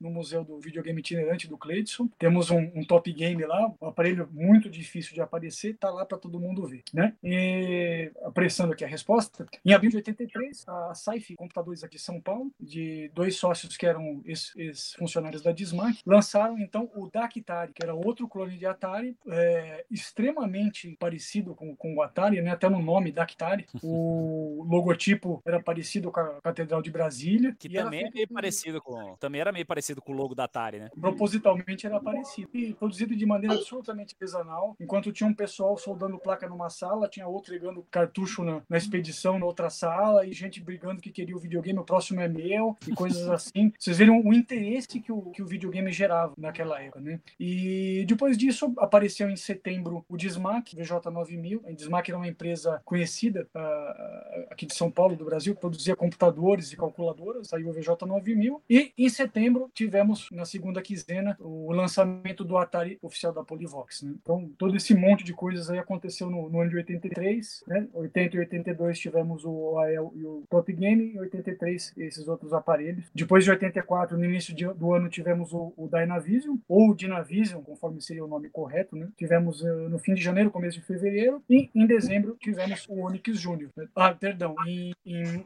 maio na UD tivemos o CCE Super Game, o VG2800 foi lançado na UD de 84. Olha quanto Atari apareceu aqui no Brasil, né? Num, num curto espaço de tempo, na verdade. Eu, eu defendo, é, é, desculpa, Edson. Vai lá, é, fala aí. Eu defendo a teoria que o mercado brasileiro de videogames ele é o que é hoje, ou seja, nós, é, talvez nosso país seja uma das maiores potências em consumo de games do mundo, exatamente por conta da, do mercado de clones. É, e, e, é tão surreal isso, porque se a gente tivesse uma, uma política de preço e os videogames oficiais tivessem chegado ao Brasil de uma forma mais simplificada e barata, talvez hoje seria o segundo, talvez o primeiro mercado. É, a gente, o, o nosso mercado ele deve muito a empresas que tiveram essa coragem, assim, era uma coragem legalizada. Como tinha reserva de mercado, o nosso mercado autorizava fazer clone, fazer pirata. Então, se você pega aí a, a a Dismac, a CCE, a Milmar, eles foram responsáveis por 90% dos consoles clones do Atari que fizeram sucesso. Então, é, a exemplo do, da minha experiência,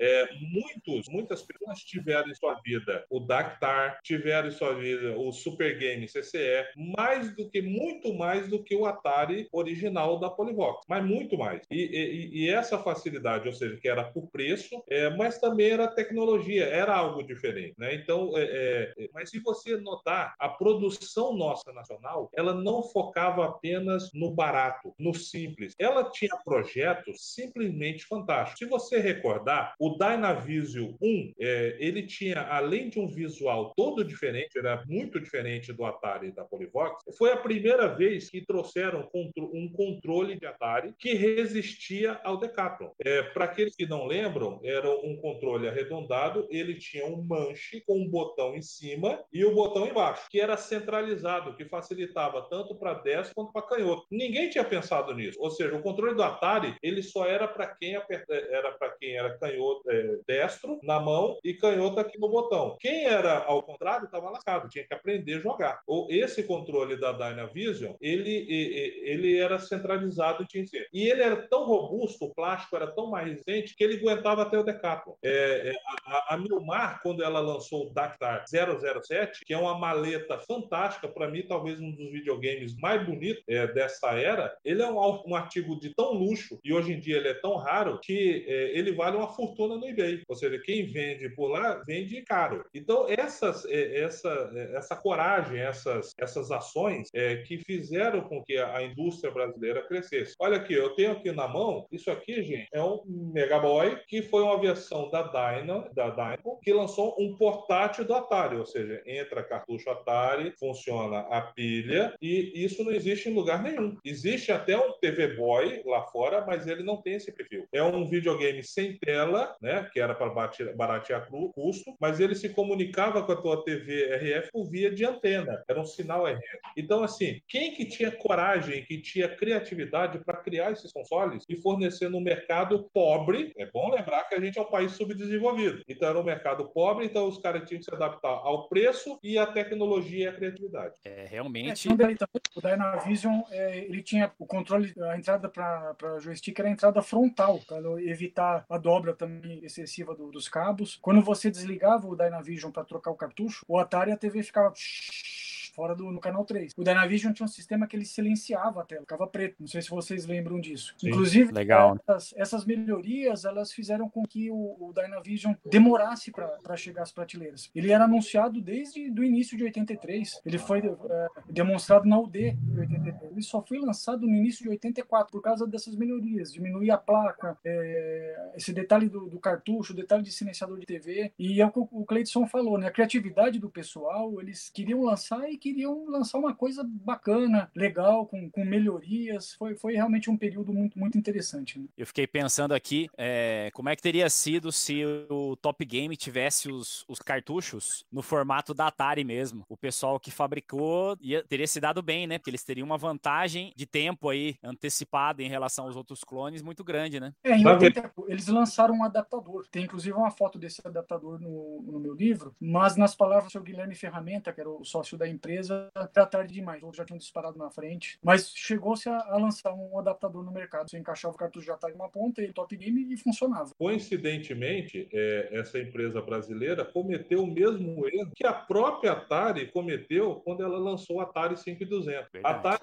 estava tão focada e se achando tanto que ela falou: vou mudar é, o meu formato de entrada e nem precisava, não, não era necessário mudar. Mas ela estava tão focada em mudar o plantel todo de jogos e obrigar as pessoas a, a comprarem novos cartuchos, que ela se colocou numa posição que trocou a entrada do Atari 5200 e depois foi obrigada a criar um, um, adaptador para poder as pessoas utilizarem o cartucho do 2600, porque viram que fez, fizeram besteira. Então, toda vez, isso é, é aquele negócio, gente. O que eu mais gosto da história do videogame é que as empresas de agora, elas fazem coisas, às vezes cometem a mesma burrice do que aquelas que cometeram no passado. É tão simples. Estuda, estuda história. Você para de, de, de, fazer bobagem e você não repete aqueles erros que acontece exatamente a mesma coisa. Quando você ignora uma, um, uma, uma história do console anterior totalmente e parte para algo novo, você tem que ter muita saúde financeira para aguentar um tempo muito grande de maturação e de falta de ganho de dinheiro. Então, e, e, isso, a, a Atari cometeu o erro, a, a, a Nintendo cometeu o erro, então muitas empresas cometeram erros consecutivos que algumas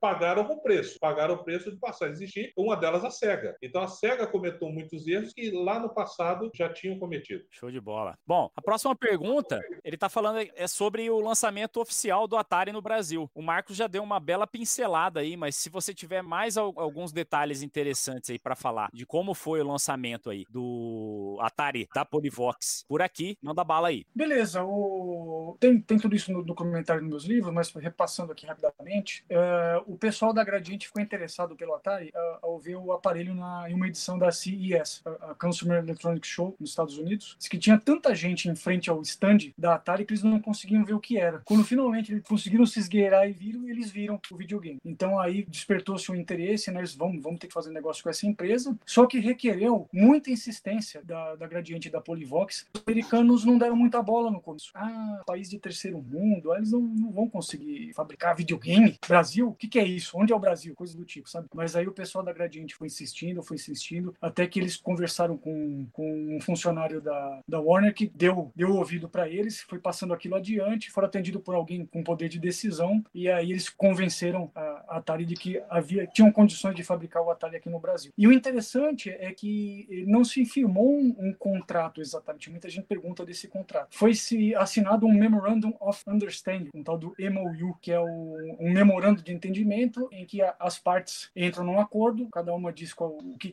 o que, que lhe compete. Isso, numa sequência, seria transformado num contrato de verdade, seria assinado e tudo mais. Mas esse contrato nunca aconteceu. Ficou só nesse Memorandum of Understanding. É, a Atari vinha passando por dificuldades, né, por causa do Crash e de, e de outros concorrentes como a, a Coleco e a Mattel. E, na verdade, para a Warner foi bom porque o Atari ganhou uma sobrevida aqui no Brasil, né, se a gente for pensar que era novidade lá não era mais, já tinha desde 77. E a Gradiente Polivox teve a, a, a chance de poder é, representar, vamos, vamos dizer assim, uma marca importante e grande como a Atari naquele momento em, em 1983. Imediatamente contrataram a agência de publicidade, né, a DPZ, para criar uma campanha de marketing que fosse grandiosa, que, que fosse compatível com, com aquele lançamento. E o interessante é que o, essa campanha ela, ela foi assinada pelo Washington Oliveira e a ideia né, do, do melhor inimigo do homem, de chamar o Atari de inimigo. Diz que quando eles apresentaram a, a essa campanha para a diretoria da Gradiente, eles ficaram meio assim, né?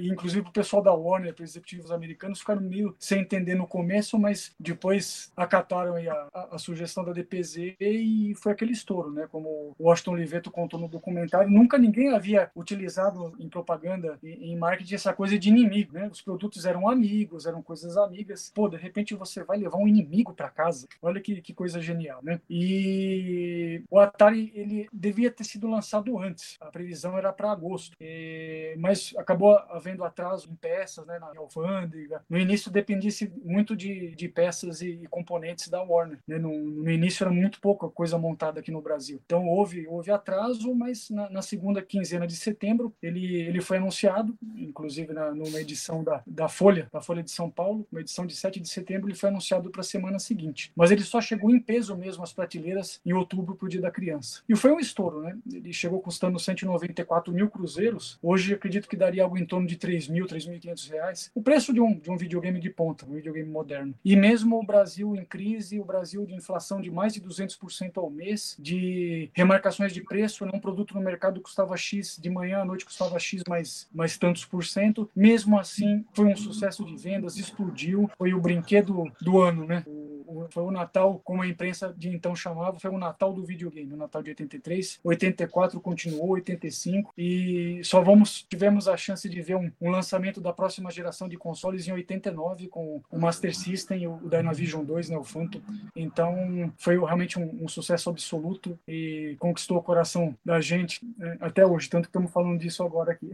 Show de bola. Nossa, eu imagino, é, eu era muito pequeno na época, 1983 eu tinha, Natal de 83 eu tinha 3 anos. Então eu não lembro de nada aí dessa parte de Natal, como é que foi isso e tal. Até porque o Atari mesmo eu vinha só ter depois. Mas eu imagino o frisson que deve ter sido esse Natal, cara. É, aquelas prateleiras com os videogames lá e tal, um negócio novo daquele que devia causar uma euforia na, na, na gurizada, né? Deve ter sido realmente um negócio fantástico. Bom, vamos lá então. Tininho, perguntas? Vamos lá. Nosso amigo Fábio Dedini perguntou aí, e o lendário Atari Branco? Atari Branco, né? Esse Atari Branco é uma é uma, uma lenda. É uma lenda, porque ele assim, eu tive a oportunidade de, de tê-lo em mãos ele, ele parece ter um produto final para prateleira, que ele tem caixa, embalagem, manual. É, ele é um, um, console, o acabamento dele é em vacuumforme, se eu bem me lembro, é um pouco rústico, né? E a placa dentro, ela tem uma inscrição SF, se eu não me engano, SF 1983. SF é a Saif, a fabricante do Dactari, que em 84 se juntou com a Milmar, né, que era uma fabricante de móveis de cana da Índia, veja só, e no fim adotaram o nome Milmar. Então, é, ele parece ser um produto acabado, um produto de prateleira, mas ninguém nunca viu o outro. Só tem aquele que atualmente faz parte da coleção do, do Alex Mamed, né? Eu não sei se o Cleidson tem alguma outra informação sobre esse aparelho. Não, não, não. É, é, realmente, esse é o, é, o, o Mamed, eu acho que ele tem é o filho único da mosca branca de olho azul. Porque esse, esse é, não há registro em canto algum de algo sequer parecido com esse Atari branco, que antes era do nosso amigo Roloran e fez o, ali e está em excelentes mãos, que o Mamed é um, um colecionador que tem peças é, raríssimas. Agora, é, é, e esse, esse console realmente é algo que precisa investigar, e até o Marcos com certeza já está é, vendo isso, porque é uma incógnita. É como você, é, é, é, igual existem imagens de um, de um modelo de Atari clone, que ele é um, é um modelo que o pessoal brinca, que é o tal do Village People. tem um, um, Atari que ele é todo ele é vermelho, com, ele tem praticamente um, como fosse um, um rainbow, né? Como um arco-íris. e também ele é um Atari que é da Key Games e ninguém sabe da onde surgiu isso, ou seja, ele foi vendido na, na Europa e na Ásia, lá na década de 90, e, e ninguém nunca mais viu esse console. Então, esse console branco e esse console vermelho da Atari, da Key Games, talvez seja alguma das coisas mais incógnitas do mercado. Ô, Marcos, você chegou a perguntar pro pessoal da Saif se eles têm conhecimento? Cheguei a perguntar para o engenheiro da Saif, não se lembra. E eu não consegui nenhum contato da Hobby, mas a gente não, não desiste. A Hobby Game fez bastante cartucho de Atari, os cartuchos deles, as embalagens eram bem bonitas, teve até que bastante variedade, mas eu não, eu não consegui nenhum contato na Hobby, então estamos na caça. Mas realmente esse Atari branco, é, eu acho que talvez no atual momento é a maior uma das maiores incógnitas do mercado brasileiro de games, principalmente nessa parte de clones. Né? Eu, só há notícia mesmo desse único aparelho, novamente, com caixa, manual, embalagem, quer dizer, parecia ser um produto pronto para ser colocado na, na praça. Bom, torcemos aí para que você consiga desvendar esse mistério aí, compartilhar mais essa novidade aí com a gente. Claro.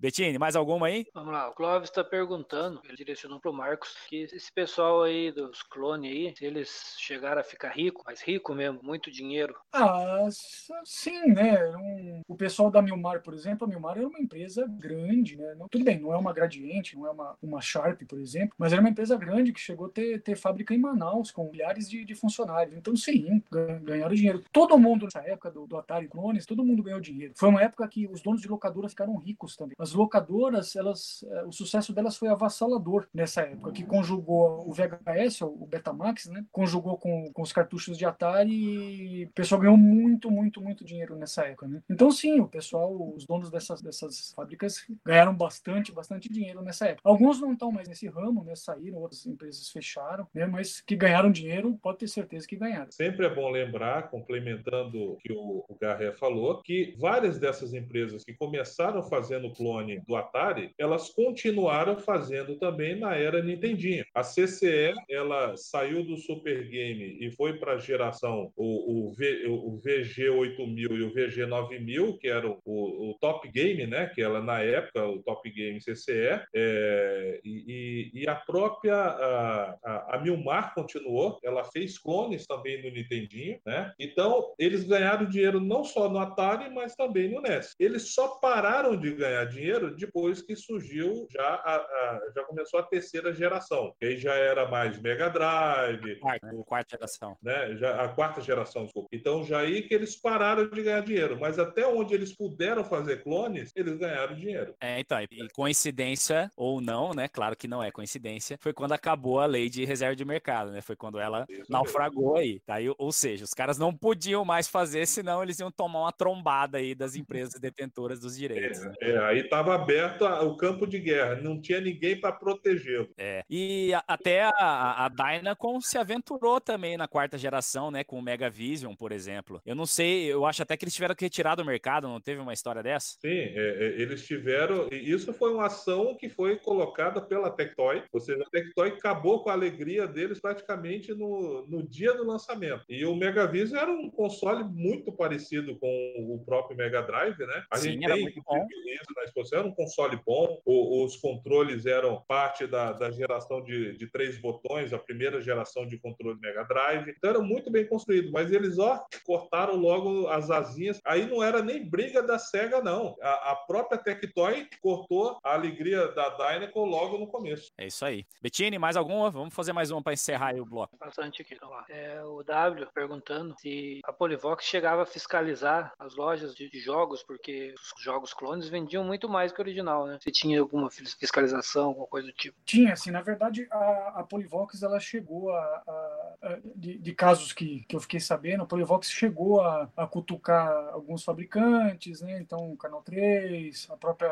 Dinacom, né? No sentido de que eles parassem de usar a marca Atari, o logotipo da Atari. Então, eles não, não podiam, mas podiam falar que os jogos funcionavam no Atari, mas não podiam utilizar mais o, o logo da Atari. Na maioria dos casos, era um acordo de cavalheiros, né? Ah, então, você faz isso, eu faço, tá bom, não faço mais, beleza, pode. E, e ficar. É, realmente não havia como se impedir que, que eles fabricassem. Aqui, ó, uma observação interessante, né? As pessoas, ah, mas é pirata, era proibido, não pode. Do ponto de vista aqui do, do mercado nacional, aqui Brasil, essas empresas, elas, entre aspas, não estavam fazendo nada errado. Por quê? Elas tinham empresa constituída, com CGC, tinham sócios, tinham funcionários, pagavam os funcionários, tal. Elas estavam completamente dentro da normalidade nacionais. A, a única questão, é, única entre aspas, é que os royalties não eram repassados para as empresas americanas, para quem é de direito. Mas, de novo, né, para nossa realidade brasileira, afastada do mundo e com a reserva de mercado, as empresas não estavam fazendo nada de errado, absolutamente, certo? Sempre é bom lembrar é, que o objetivo da Gradiente sempre foi vender console. É, é, é, existia a exigência óbvia da Atari, de, ou seja, da orientação, não só da Atari, mas também dos que fabricavam lá fora, de que, ou seja, também vendessem cartuchos para cá, mas o negócio mesmo da Gradiente era vender o aparelho. E nisso, o mercado paralelo de criadores de cartuchos, de fabricantes, era muito bom para isso, porque você acaba é, criando uma demanda ainda maior para aqueles consoles e aumentando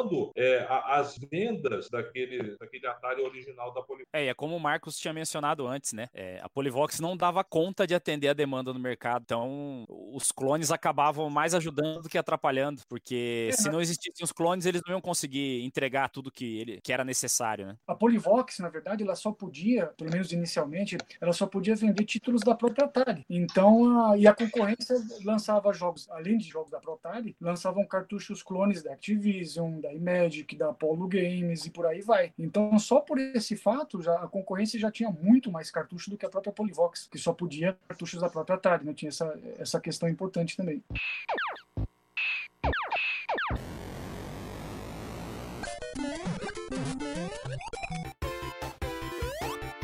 Vem aí a Expo Videogame, a maior exposição de videogames do Brasil. Mais informações em breve. É só ficar de olho aqui no VGDB.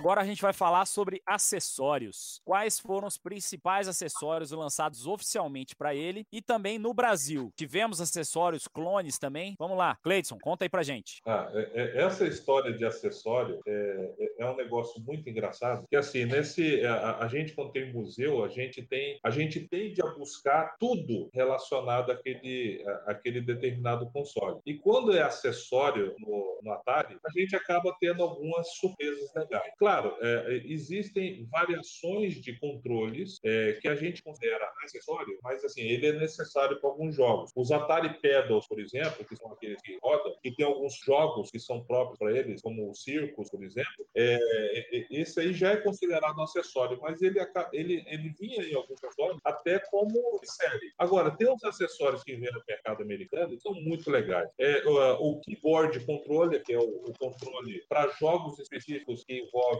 números, né? ele parecia, um, na verdade, um controle com botões, né? que você é, é, eram requeridos para alguns controles. É, tem o Atari Trackball, que a gente pensa que esse negócio do trackball, né? que é a coisa parecida um mouse ao contrário, o mouse de bola, esse trackball, ele era usado, gente, em jogos como o Centipede, o Crystal Kettles, o, o Missile Command. Então você tinha, além óbvio que você podia jogar controle no joystick, você também podia jogar com o trackball. Tinha um, tem, tem um, um acessório muito interessante chamado Atari Space Age Joystick. Ele era o, ele parecia uma pistola, uma arma, onde você tinha o, o, o em cima, né, o joystick em cima, e ele também tinha um, um gatilho para alguns jogos de tiro. Isso é bacana. Agora, para mim, assim, talvez o, o, o mais estranho é existe um acessório que é muito dois acessórios na verdade são muito raros. É um chamado Amiga Joyboard. é, é, ele, ele foi fabricado pela Amiga, né? E ele era compatível com Atari e ele tinha sensores gente, de, de pressão e movimento é, que ele era compatível com jogos de esqui, de surf e, e, a, e aventura. Então, isso lembra alguma coisa a vocês? Eu não sei se vocês lembram da época do Wii. O Wii tinha aquela tábua branca que você pisava em cima e com a pressão do corpo você jogava alguns jogos do Wii. Era o, o Wii Plus ou o Wii Board, alguma coisa assim. Wii Fit. É, Wii Fit, isso mesmo. O mais engraçado é que esse voo do Wii Fit existia lá na época do Atari. Ele existia, é, era uma tábua que você botava no chão, você pisava e você jogava aquele jogo de esqui que tinha no Atari. Então, e, e só que esse, esse acessório, ele é muito raro. E tinha outro também, chama Flight Commander. Ele, ele tinha um, um visual de metralhadora da, da, da, Primeira Guerra, que ele colocava aviões da Primeira Guerra. Então, ele era vendido com um jogo chamado Spitfire Attack. Ele era um jogo de simulador de guerra de avião. Algum de vocês já viu isso aí? Eu nunca vi, mas é um acessório que é extremamente raro, que a gente encontra em sites como eBay e tudo mais, e, e, e são tecnologias que a gente nem imaginava que existiam na época da Atari, que só foram realmente se popularizar lá depois, ou seja, a, a pistola, coisa toda, ela só se popularizou na era do Nintendinho e do Master System, né, com, com as pistolas que vieram no mercado. É, esse, esse controle Flight Commander eu já vi foto também pela internet, mas pessoalmente eu nunca vi. E você falou de, de essas tecnologias malucas, né, dessa época da, da, Atari. Quem aí não lembra de ter visto aquele negócio de, contra, é, de controlar o jogo pelo poder da mente Mind que a Atari estava planejando fazer? É isso mesmo. Eu tinha é, é, esse também eu, eu nunca vi, eu nunca vi nem funcionando. Talvez seria um protótipo, um projeto, mas isso aí tinha essa, é, é, essa ideia de, de fazer controle de jogos pela mente. Isso aí era fantástico. o, o Garré até acho que falou o nome, né? Mind Link, Garré. É, se não me engano era Mind Link, mas é uma coisa que beira mais a ficção científica do que qualquer outra coisa. Você jogar com o poder da mente. é, ele, ele ficou na fase de protótipo, só que os caras da Atari acreditavam piamente que iam conseguir fazer o negócio funcionar, só que foi um fracasso retumbante, né? Aí eles viram que. É, viram, viram que a melhor coisa era não lançar mesmo, senão ia ficar feio. É, bom, e esses acessórios, o que, que chegou efetivamente a ser lançado no Brasil? E teve clones desses acessórios por aqui? Teve algum acessório que foi lançado pelas empresas clonadoras aí da época? Olha, aqui no Brasil a gente não teve o Pedal, né? A Polivox optou por não lançar o Pedal com, com o Atari, até porque, se não me engano, o Darth Vader não vinha com pedra, só com par de sticks. Mas nós tivemos uns, uns acessórios interessantes. Nós tivemos o Supercharger da Capcom 3, que era um, um, cartucho que você colocava no Atari, ele tinha um, um, cabo, você põe num gravador, gravador de cassete, e você tinha jogos para Atari gravados em fitas cassete que custavam muito menos do que um cartucho. A Canal 3 lançou esse, esse aparelho na, na UD de 1984, Supercharge, que foi desenvolvido aqui com base no, no aparelho de fora da, da StarPath, mas o nosso Supercharge, na verdade, ele lia qualquer jogo de Atari. Da StarPath só lia os jogos proprietários, vamos chamar assim. É que o StarPath, ele, ele não era só um acessório, né? Ele era um add-on, né? Porque ele, ele trazia mais poder de processamento para o Atari. Isso, exatamente. Ele carregava jogos com uma capacidade de memória maior. Né? Tinha um jogo em três dimensões que você andava no labirinto, Escape, Escape from the Mind Master, uma coisa assim que rodava nele. Né? Tinha uma versão do Frogger também que era bem mais Tinha. Legal. Inclusive, a biblioteca completa do StarPath Supercharger está lá no VGDB para pesquisa. Muito legal, né?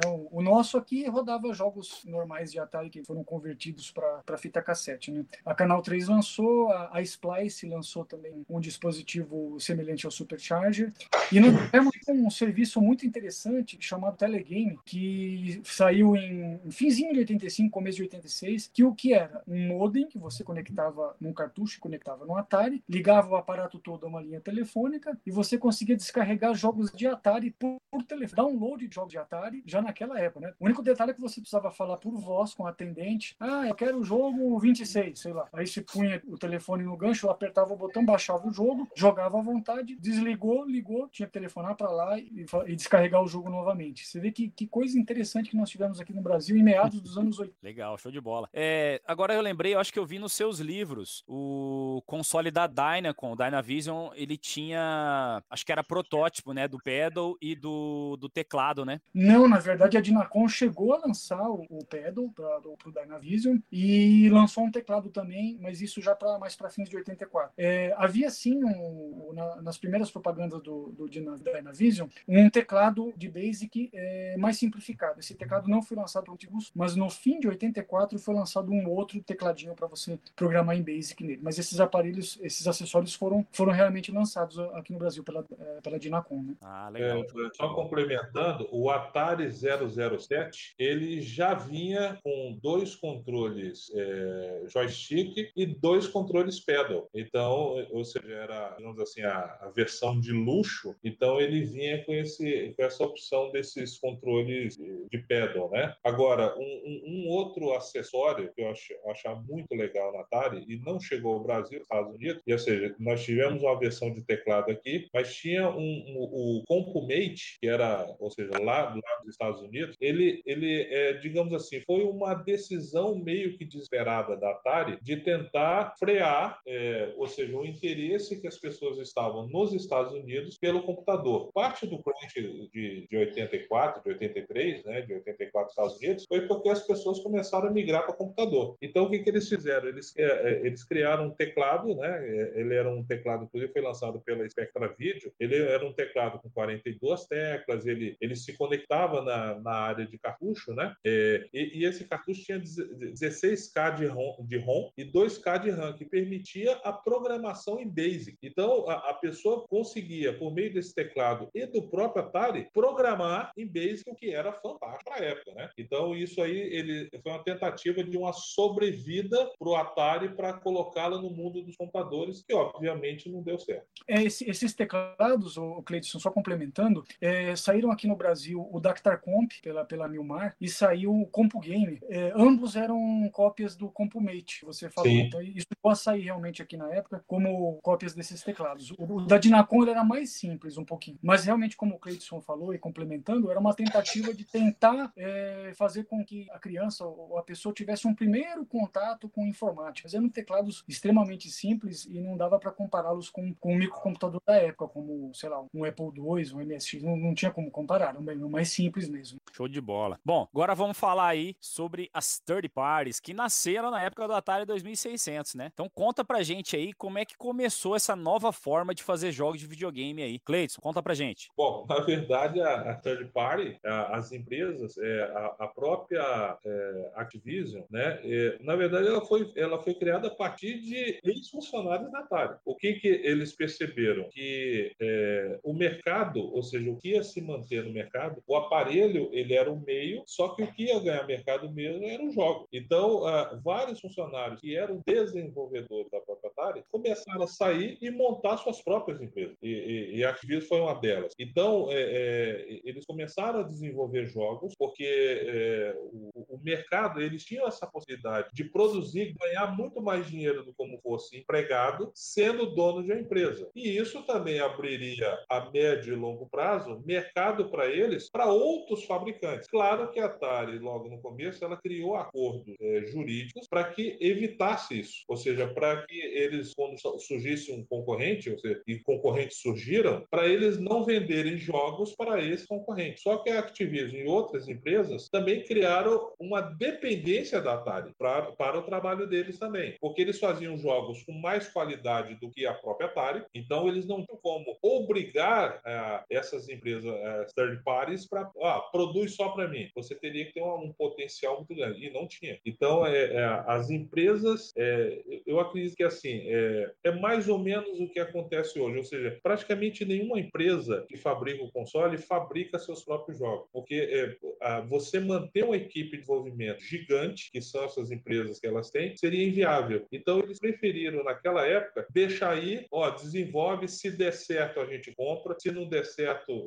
o público não quer saber. Então vocês ficam com prejuízo, não eu. Então eles acabaram é, deixando assim, eu não também não te obrigo, mas também você não me enche se você fizer jogo ruim. É, e eu acho que a o pessoal da Activision tava com, com birra do Atari também, né? Porque, querendo ou não, eles só saíram por questão de insatisfação. É, se, se eles tivessem a valorização que eles achavam que deviam, dentro da Atari, provavelmente eles nem teriam pensado, né? Em, na hipótese de sair e tal, apesar de financeiramente era mais interessante, porque eles estariam na zona de conforto deles, eles não iam nem se preocupar com isso. Mas como eles eram subvalorizados dentro da empresa, começou a nascer essa vontade e tal tal, as, as ideias foram surgindo e aí o pessoal meteu o pé e saiu fora, né? Então eu acho que mesmo que se a Atari viesse com uma fortuna de grana e falasse, só, produz só para mim, acho que os caras não iam querer, não.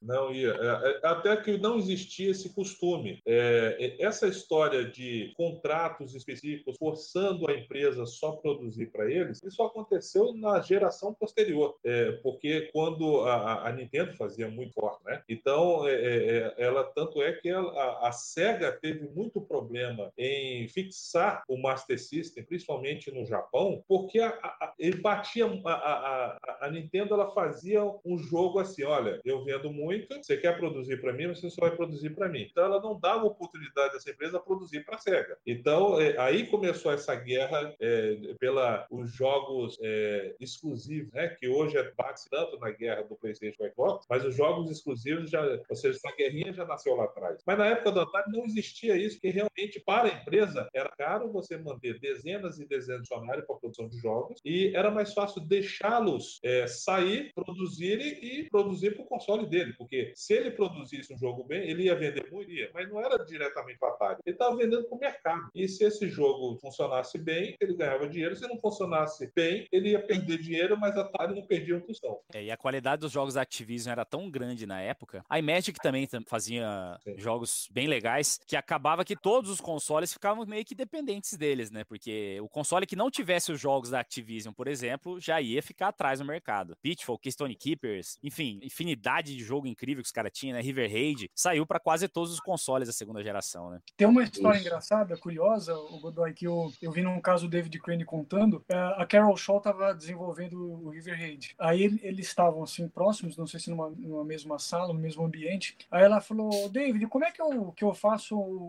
um som de. É uma, uma coisa assim a história. Como é que eu faço um som de, de alarme do combustível? Tu, tu, que tem no Raid. Como é que eu faço isso? Ele me grita do outro lado: Ah, é, é, é esse comando X, é L, X, C, F. O, o cara ficava tão bom que ele sabia os códigos todos de cabeça. Eles eh, se aprimoraram tanto nos jogos, descobriram tantos truques do, do, do hardware do Atari que, como eu disse mais no início, eles eh, fizeram coisas né, que o, os criadores do Atari jamais imaginavam. Que o, o Atari era muito simples, né? ele, ele, tinha o, a parte de vídeo tinha o Playfield e tinha mais cinco objetos, se eu não me engano. Era o Player 1, o Player 2, o Missile 1, o Missile 2 e a bola. E você tinha que fazer o, o, vamos dizer assim, o restante baseado nesse, nesse conceito, nesse Playfield simplificado. E, e o pessoal da Activision fez miséria, né? O, próprio o, caminhar do, do Pitfall Harry é, é realmente incrível e por isso que eles desenvolveram o que são considerados os melhores jogos da plataforma. O pessoal da Imagic também era muito bom, né? O Demon muito Attack bom. tem aquele efeito do, dos pássaros juntando na tela e tal. O pessoal era bom. E eles, eles realmente saíram do Atari, como você disse, por pura falta de reconhecimento, né? O Ray Kassar chamava os programadores de primadonas.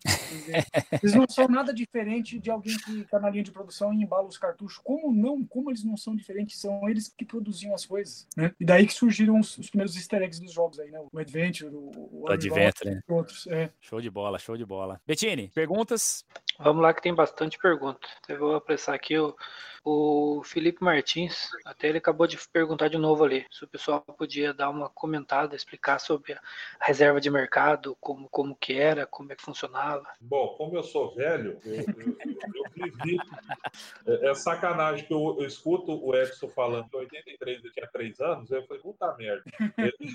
Eu não, eu já, eu já vivia a reserva de mercado na carne. Então, assim, é. uma explicação simples do que era a reserva de mercado, isso veio desde a época da, da, do, do, militarismo, né? Então, o mercado era o seguinte, é, o governo, ele não deixava você importar. Você não podia importar nada, as indústrias não podiam importar. Então, você, é, isso era uma maneira que eles entendiam de você incentivar a indústria nacional. Então, você não importando, você obrigava... Só que a indústria não fazia isso. Então a indústria nem produzia e também não e você não podia importar. Então o que, que a indústria fazia de macete? Ela pegava placas lá fora, é, geralmente uma tecnologia às vezes mais atrasada, é, montava coisas aqui, é, mas quando esse processo terminava, sempre era um produto muito inferior do que era lá fora.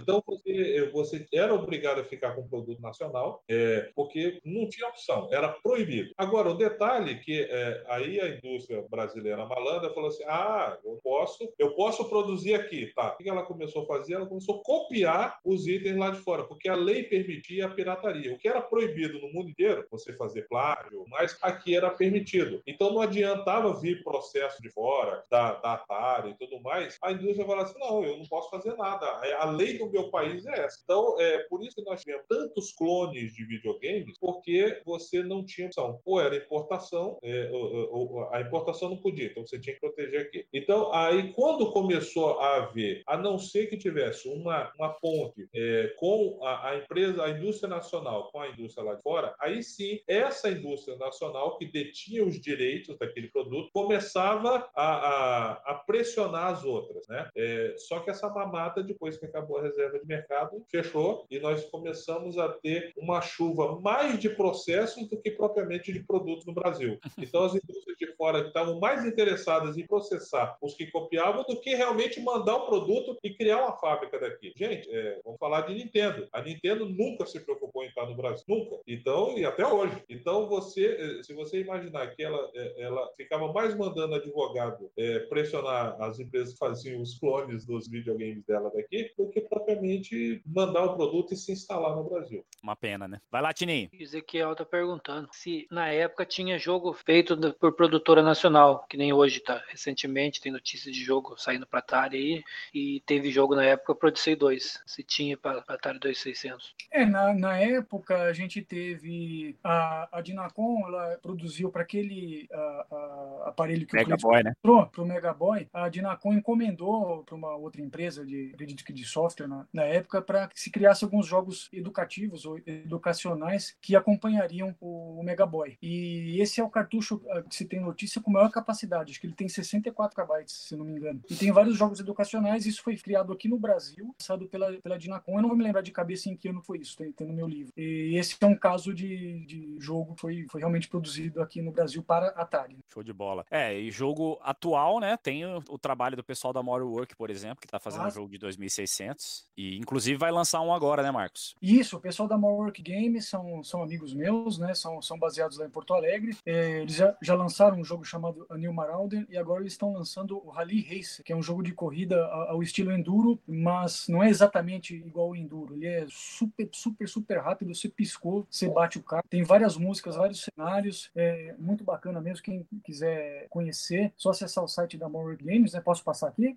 Pode, claro. É www.morework.com.br. Tem também o, a página no, no, Facebook deles. Eu recomendo, os jogos são muito caprichados, eles vêm, vêm cheios de mimos, com papelada, com mapa, um monte de coisa. O pessoal lá é um pessoal sério, muito gente boa. Pessoal 10 aí da, da More Games. Jogos feitos para Atari em pleno 2019 no Brasil. É, a gente já até mostrou aqui no Aquisições VGDB o, o Anil Marauder, que é, pô, ficou um trabalho sensacional, né? É como se fosse uma edição de colecionador, assim, não é um jogo normal, né? O trabalho realmente é muito interessante e é um jogo extremamente complexo, assim, você vai pensar aquilo no Atari 2600, é realmente incrível o trabalho que eles fizeram. E eu tô doido para testar aí o Rally Racer. Eu vi o pessoal testando e fiquei curioso pra caramba para ver ao vivo. Muito legal. A gente usou esse jogo, eu, eu tive a, a oportunidade, até agradeço o pessoal. A gente utilizou um, uma versão um protótipo quase final do Rally Racer em dois campeonatos aqui em São Paulo. Um no segundo Reto Cambuci, no, no evento que eu organizo com o meu amigo Fábio da Playtoy, e fizemos um encontro da Videomagia, é, um campeonato super disputado. O, o W, que está aí no chat, até venceu, acho que um, um dos campeonatos. É um jogo bem bacana de você não poder piscar porque você bate o carro. Legal, legal, muito legal. Bettini, mais alguma? Vamos lá. O Sérgio Lazowski está perguntando se, se, existiu algum, algum arcade com um Atari dentro, placa de Atari, igual a gente conhece que tem Mega Drive e tal. Se, se teve da Atari assim. Vocês sabem? Eu desconheço. Eu desconheço. A gente teve é, gabinete de arcade com placa de colé, sei, com, com, placa de Splice, Splice Vision. Agora de Atari eu confesso que eu, que eu desconheço. Você, você sabe alguma coisa, Cleiton? Ó, eu, eu nunca vi. A única coisa que eu tenho de notícia, existiu um acessório para o Atari chamado Track and Field. Ele era, digamos assim, um acessório para você jogar decap. Então ele tinha um botão central, dois botões laterais para você fazer ou fazer aquele esquema da caneta, né, que você colocava a caneta assim, igual você jogava no, nos arcades, né, nos fliperamas. Então ele era tipo um controle arcade o Atari. Então assim, mas encapsular o Atari numa máquina arcade, eu pelo menos eu nunca vi. É, o Jaguar teve uma, uma versão arcade que era chamada de Kojag, que era uma uma versão bombada do, do, do hardware do Atari Jaguar e tinha, salvo engano, foram lançados acho que três ou quatro jogos. É, um, o mais famoso deles é aquele Área 51, um joguinho de tiro que saiu para PlayStation 1, para Saturn. Era feito no hardware do, do Jaguar, só que essa versão modificada aí, que tinha mais memória RAM, tinha mais alguns, alguns extrazinhos. Mas do 2600 eu realmente nunca ouvi falar. Esse do que o, o Marcos falou também não era oficial, né? Era um negócio abrasileirado, pelo visto. Sim, é Splice que chegou a. a isso contado pra gente pelo seu Kazuaki Shizu, né? Da, lá da Splice, entrevista pro, pro documentário, eles chegaram a, a soltar algumas placas especiais para colocar em gabinete de arcade e puseram em fliperama por aí. Você vê como o Coleco era tão legal e avançado para aquela época, ele tava como fliperama, velho. Putz, e aí funcionando com controle de arcade, deve ficar show de bola, né? O controle do Coleco era horrível, até novo, é. não prestava. Beleza, Tininho, vamos mais uma aí para encerrar o bloco. O W tá perguntando que qual que é os jogos que surpreenderam nível gráfico, criatividade, variedade de fases, tudo mais. Ó, eu, eu, já vou falar um aqui de cara, o Adventure. Para mim é espetacular. E o engraçado é que o Adventure, ele fez muito sucesso nos Estados Unidos, mas quase não fez sucesso algum no Brasil. Ele era, um, é, é, eu acho, o brasileiro não estava acostumado com esse estilo de jogo, então ele não deu muita bola. Engraçado assim que o, o, os games que realmente fizeram sucesso no Brasil, eles são os que todos conhecem. River Raid, Pac-Man, Sequest, Atlantis, Enduro, é, é, você tem Frogger, Pitfall, Space Invaders, o Keystone Cappers, né? Capers, né? É, então eles são surpreendentes. Do ponto de vista de, de, gráfico, de desafio, tinha, a gente pode citar ali o, o, o Behinder, que ele, é, ele, foi um jogo bem bacana, e o Hero. O Hero talvez tenha sido um dos jogos que tinha mais. É, é você, tinha o quê? 16, 8K ou 16K? Eu não lembro. O Hero era 8. 8. Mas é assim, ele era um, um, um jogo, digamos assim, muito sofisticado se comparado comparado com outros jogos do negócio. Tinha o Galaxy, o Defender, o Moon Patrol. O Moon Patrol, para mim, era um jogo inteligentíssimo. É, o Frostbite. Aí tinha os jogos de esporte, começaram a descontar. O tênis do Atari, que era horrível, mas é, foi um começo. Missile Command. O Mr. Postman, que ele ficou famoso por conta do CCE, né? Do, ele, ele, quando ele, o Super Game CCE, ele vinha com, com o Mr. Postman na, na, junto, então acabou também. E o Centipede, que é tanto Estados Unidos contra aqui, contra aqui né? E, e, e, mais recentemente ficou famoso naquele filme Pixel com a Dan Sandler, que muita gente não, não tinha nem noção do que era o científico e aprendeu ali. Eu acho que tem que falar também do, do Pitfall 2, né? O Pitfall 2 também é, é incrível. Aquele jogo tá rodando no, no Atari 2600 e a qualidade dele é espetacular. E eu, se eu não me engano, o W mencionou aí no, no chat que ele tem 32 KB, é uma, uma qualidade de memória absurda pro, pro 2600. E falando sobre o Mr. Postman, ele não foi lançado nos Estados Unidos, né? Não é. existe uma versão oficial da Atari desse jogo original. É, eram jogos chineses da Zimag, né? Zimag, Mr. Postman, tinha o Bob's Going Home.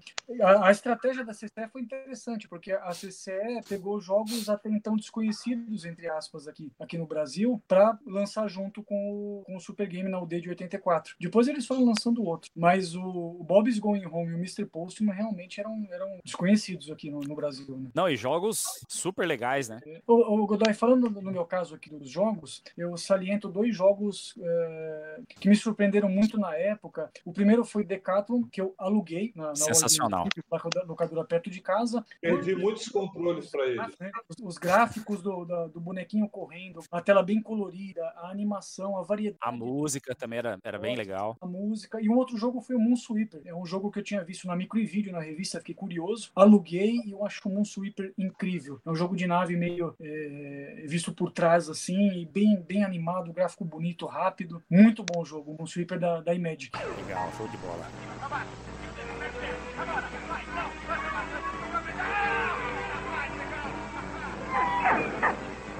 Hoje à noite esta casa está sendo invadida por um inimigo terrível.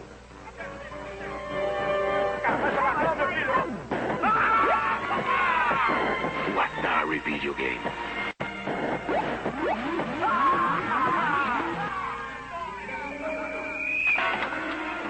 O inimigo veio com fantasmas, seres extraterrenos, mísseis, androides. Mas a família desafiou sua inteligência e venceu. Alô? É, é Rádio Patrulha. Vai, filho, agora!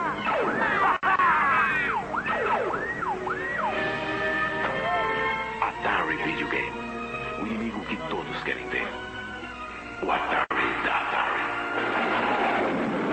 Vamos perguntar aí pro Marcos Garré e pro Cleidson Lima sobre jogos exclusivos no Brasil. Tiveram jogos lançados apenas aqui no Brasil na época, é, que não chegaram aí pro exterior? Comentem aí pra gente. Olha, teve. A gente teve um caso bem curioso, na realidade, que é a lancha do Pato Dono. Esse jogo ele chegou a aparecer no catálogo da, da Polivox. Quem tiver o catálogo pode olhar que tá lá. Mas é, esse jogo ele não saiu nos Estados Unidos. Ele ficou só em fase de protótipo. Acredito que um protótipo praticamente final, né? Mas, como a gente sabe, né, como a pirataria rolava solta naquela época, é, a ROM, um cartucho veio parar aqui e foi disseminado entre as, as fabricantes de cartuchos clones e acabou aparecendo no mercado, né, na praça. A lancha do Pato Dono. E é bom o jogo?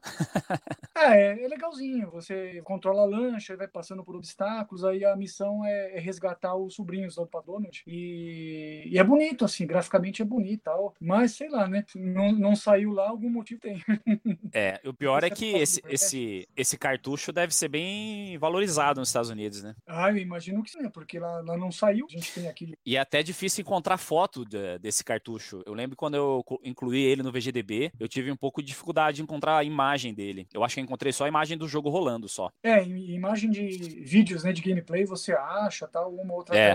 mas de, de cartucho mesmo é, é difícil. Da mídia mesmo é difícil. Isso mesmo. Show de bola. Então, vamos passar para mais uma pergunta aqui. Essa é uma curiosidade aí que vai surpreender muita gente. Uma lista dos cinco jogos mais vendidos do Atari 2600. Marcos, você tem essa lista, né? Tenho, tenho sim. Eu vou, vou relatar aqui pra você. Olha, o jogo mais vendido de todos os tempos, é atenção, rufem os tambores, Pac-Man, com quase 8 milhões de unidades, 7,81 milhões de unidades vendidas. E diga-se de passagem, é uma versão, nossa, é a única versão que nós tivemos na época, mas é um jogo que foi muito criticado, porque ele é, ele é, um- ele é muito diferente do arcade, né? A estrutura, os fantasmas, o comportamento dos fantasmas, mas é o que a gente tinha na época, né? Segundo Sim. colocado com 4,4 4,5 milhões de unidades, Pitfall, da, da Activision. Terceiro lugar, Asteroid, da Atari, 4,31 milhões. Quarto lugar, Mr. Command, 2,76 milhões. E em quinto lugar, Space Invaders, com 2,53 milhões. Aqui, como curiosidade, temos o ET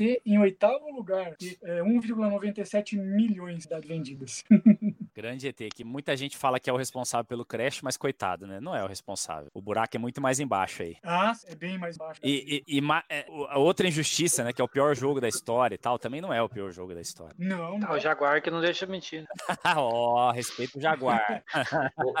Eu estou particularmente decepcionado com essa lista de saber que River Raid e Enduro não estão nelas. Então, eu estou até surpreso, mas né, os jogos não são ruins da lista, mas é, River Raid e Enduro são melhores. É, eu tinha chutado que o primeiro colocado ia ser o Space Invaders, né? Ele ficou em quinto. Errei. Eu jamais imaginei que seria o Pac-Man. Mas é, se você for analisar a quantidade de cartucho Pac-Man que você encontra hoje Muito. vender, já é um indicativo, né? O cartucho de Pac-Man é o mais comum, acho que, do Atari pra, pra se encontrar mesmo. Já era um indicativo de que seria o mais vendido. Certeza. É verdade, o, e o Pac-Man ele foi o, considerado o primeiro killer app, né, a gente chama assim, do Atari, que ele foi lançado em 1980, né, a Atari licenciou o arcade, e graças a ele que houve um, um boom, né, uma explosão de vendas aí. O Atari vendeu em 1980 2 milhões de unidades de, de Atari. Mas Então, é, 2 bilhões para Atari. eu, ach, eu achei que o primeiro teria sido o Space Invaders, o primeiro Killer App. O, o, o Space Invaders saiu antes pro 2600, não saiu? Isso, o, o- o Space Invaders saiu em 1980 redondo. Foi o, é considerado como um divisor de águas em termos de, de aumentar a popularidade e de aumentar o número de vendas. Né? Qual jogo que, que vinha com console? Que nem na Nintendo é o Mario, né? O mais vendido. Que é o mais decorrente vendido, disso. né? Mas é, tem alguma relação? Pac-Man vinha em console, alguma coisa assim? Não, não. Quando foi lançado em 77, ele vinha com o, o Combat, o Combat, né, o jogo de tanques. E depois ele vinha, eu não me lembro de cabeça agora, mas foi substituído por outro jogo, não lembro agora. Mas eu acho que ele teve vários jogos que vinham com ele. Não era, não eram poucos títulos assim. te- foram vários títulos que vieram em bundle com console. hein? Não, não era uma coisa estanque, né, você tá dizendo. É, eu acho que, era, que mudou muito, variou muito isso aí. Aqui no Brasil, como curiosidade, vinha o Missile Command, depois, depois variou também, como curiosidade. Eu acho que eles começaram a dar o que tinha em maior abundância aqui, de certo, né? Ah, sim, sim, muito provavelmente sim. É.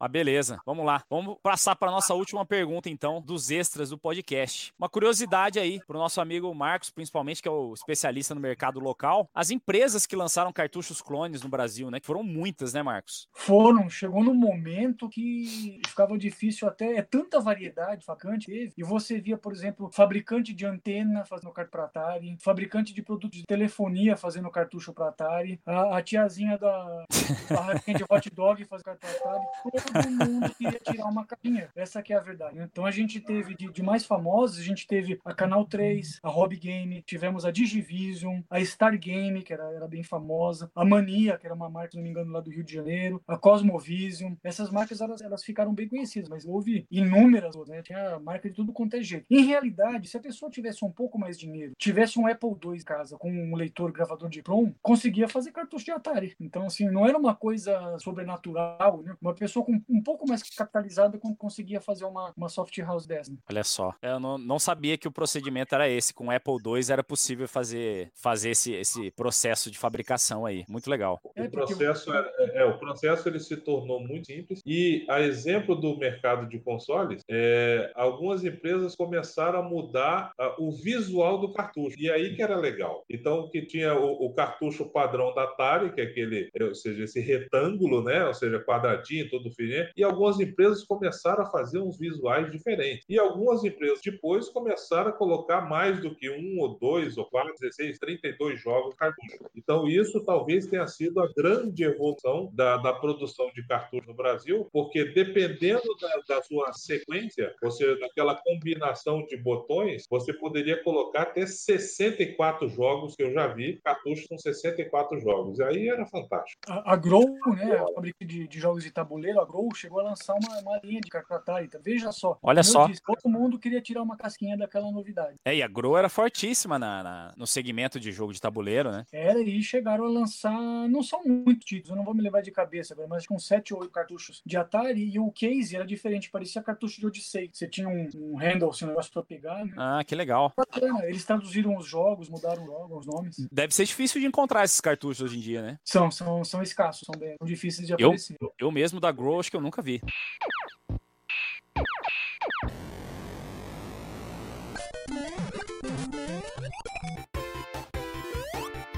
Vem aí a Expo Videogame, a maior exposição de videogames do Brasil. Mais informações em breve. É só ficar de olho aqui no VGDB.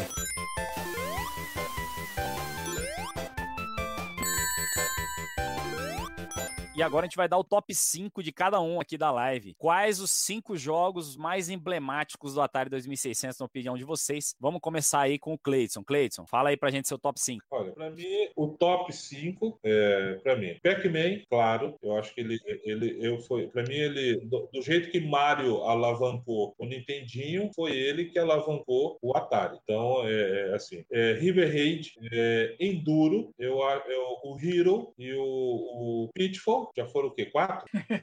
Quatro? Falta um. Quatro. quatro. É, e e para mim, o Mega Mania. Eu adorava. Eu poderia aceitar o Asteroids, que eu acho que ele foi emblemático. Mas assim, é que tem tantas opções no Atari, é, eu colocaria ali, é, não teria somente mas eu teria o Space Invader, Asteroid, Pitfall, é, o Demo Attack, então, e como o Gary falou, o TK, que é fantástico e ele ficou conhecido como quebra, quebrador de controles, mas ele era um jogo fenomenal. Show de bola. Ó, só para dar um dado aqui para vocês, vocês. Hoje no VGDB tem 687 jogos de Atari 2600 cadastrados. Claro que é, alguns deles são jogos pós-mortem aí, né, que foram lançados de forma independente depois que o Atari já tinha sido descontinuado. Mas para vocês terem uma ideia de como a biblioteca do 2600 é rica, né? Tem muito jogo para ele e muito, fica muito difícil escolher esse top 5 aí. Vai lá, Marcos, fala pra gente aí seu top 5. Olha, eu vou falar o top 5, mas não necessariamente nessa ordem, porque é muito difícil escolher primeiro, segundo. Bom, River Raid é um jogo muito emblemático é um jogo que a programadora Carol Shaw literalmente tirou leite de pedra, porque ela utilizou uma equação matemática né, para criar o, o, cenário e tudo mais. Então, o River Raid é, é emblemático. Foi o jogo com, com, o qual eu brinquei no, com o meu Atari no Natal de 83. Então, River Raid entra nessa, nessa contagem. Moonsweeper, que eu, eu relatei agora há pouco, da Imagic, um jogo de nave visto por trás como se fosse meio em 3D, assim, com gráficos bonitos, efeitos bonitos, sons, sons legais. Eu gosto muito de um jogo da Imagic que eu descobri não faz muito,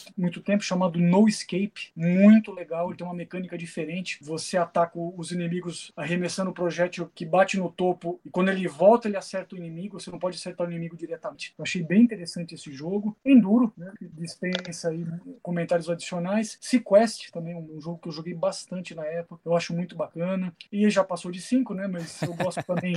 Atl Atlantis é um jogo que eu também gostava de jogar na época, eu também aluguei. O interessante, olha que interessante, né? A gente tá falando de Atari 35 anos depois, 30 anos depois, e se a gente parar de pensar, parar para pensar, nós descobrimos esses jogos quando eles eram novidade, né? Por mais óbvio seja que eu tô falando, eu aluguei um, um jogo de Atari, trouxe para casa, liguei pela primeira vez enquanto ele era novidade. Gente, nós estamos velhos. Eu já falei pra vocês.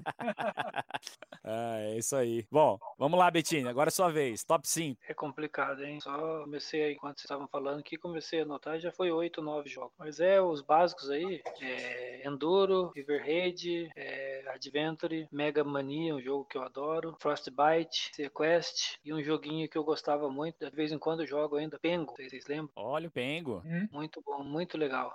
Deve estar junto com o Kibert lá no, no limbo dos videogames, né? É, Kibert também é muito massa. Igual é, naquele filme Detona Ralph lá, que tinha aquela sessão de psicologia entre os, as estrelas do videogame esquecidas, né? Tava o Kibert lá, se duvidar o Pengo tava junto também.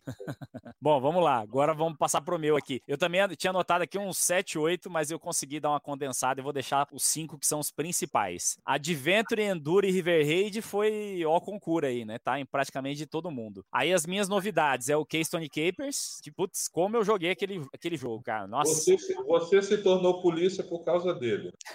Era o polícia ladrão, né? Nossa, sensacional, simplesmente sensacional. E um outro jogo que é emblemático demais para mim é o Galaxian, que eu assisti aquele filme O Último Guerreiro das Estrelas. Filmaço. E filmaço. E naquela época não tinha jogo dele, né? Poxa, quando acabava o filme, eu ficava vidrado jogando Galaxian, me imaginando como se fosse o cara do filme, e isso eu fiz muitas vezes. Eu joguei muito Galaxian. Eu lembro que eu ficava horas e horas jogando Galaxian, pensando no filme. Então é uma, uma, uma lembrança muito gostosa que eu tenho. Um filme bom até hoje, inclusive. Fica a dica aí para quem gosta de filmes anos 80, O Último Guerreiro das Estrelas, sensacional. E realmente encontrar um top 5 aí, sem ordem de preferência, viu? Eu gosto demais de todos os cinco. E vamos lá, passar para a próxima pergunta, que é a última pergunta do programa aí, viu? A gente vai falar agora sobre a cena independente aí. O 2600, ele foi o console que alavancou essa indústria independente de criação de jogos e foi ele que popularizou isso, né? É, a gente vê muito na Atari Age, assim, os primórdios desses lançamentos independentes aí, da, da galera em casa lá, criando o jogo pro Atari e descobrindo um monte de coisa nova, inclusive, que o console podia fazer. A gente já viu vários exemplos aí de jogos recentes aí sendo lançados com uma qualidade incrível, né? Teve um Donkey Kong novo, um jogo do Sonic lá que, que fizeram, o, o jogo do Mario, né? Aquele Princess, é, Princess,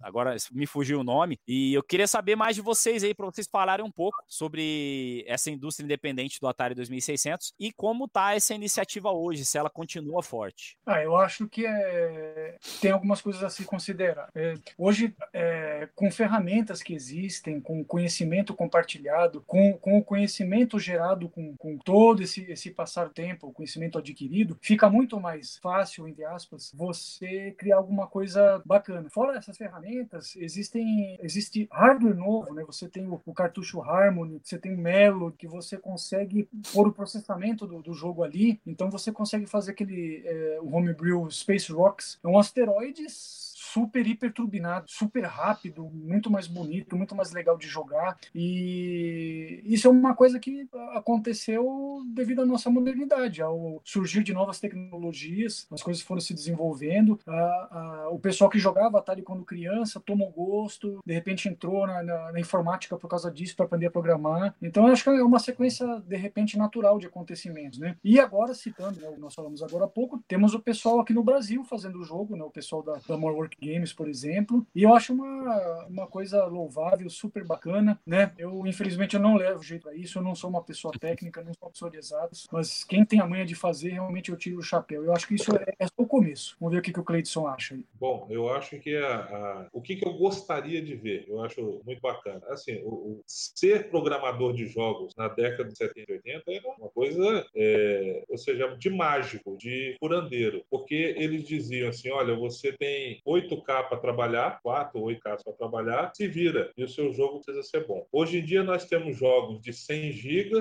é, e ainda vem mais DLC, vem mais um monte de coisa é, para o cara fazer um jogo e você acaba com o seu pacote de internet só para baixar um desses jogos. Então, assim, é, para mim, o grande lance do trabalho dessas pessoas que desenvolvem jogos para consoles antigos e, e mais especificamente o Atari é como ter uma criatividade e trabalhar com o que tem. Isso aí, é, e você conseguir explorar, porque hoje em dia nós temos conhecimentos de hardware é, sobre o próprio Atari muito melhores do que era na época dele. Então, você consegue explorar a tecnologia um pouco mais, como o próprio Garret é, diz, o pessoal da More Work, por exemplo, eles conseguem fazer jogos mais rápidos, é, coisas mais dinâmicas que são bem de acordo com a atual geração de game. Então, é, é a, a, se alguém achava que a, a sexta ou sétima fase do Enduro era rápida, é que não vira esse último jogo da More Work, que é muito rápido. Então, eu, o que, que eu gostaria de ver? Melhorias nos jogos que já existiram na época. É, os jogos novos são muito legais, é, mas eu também gostaria que essas, esses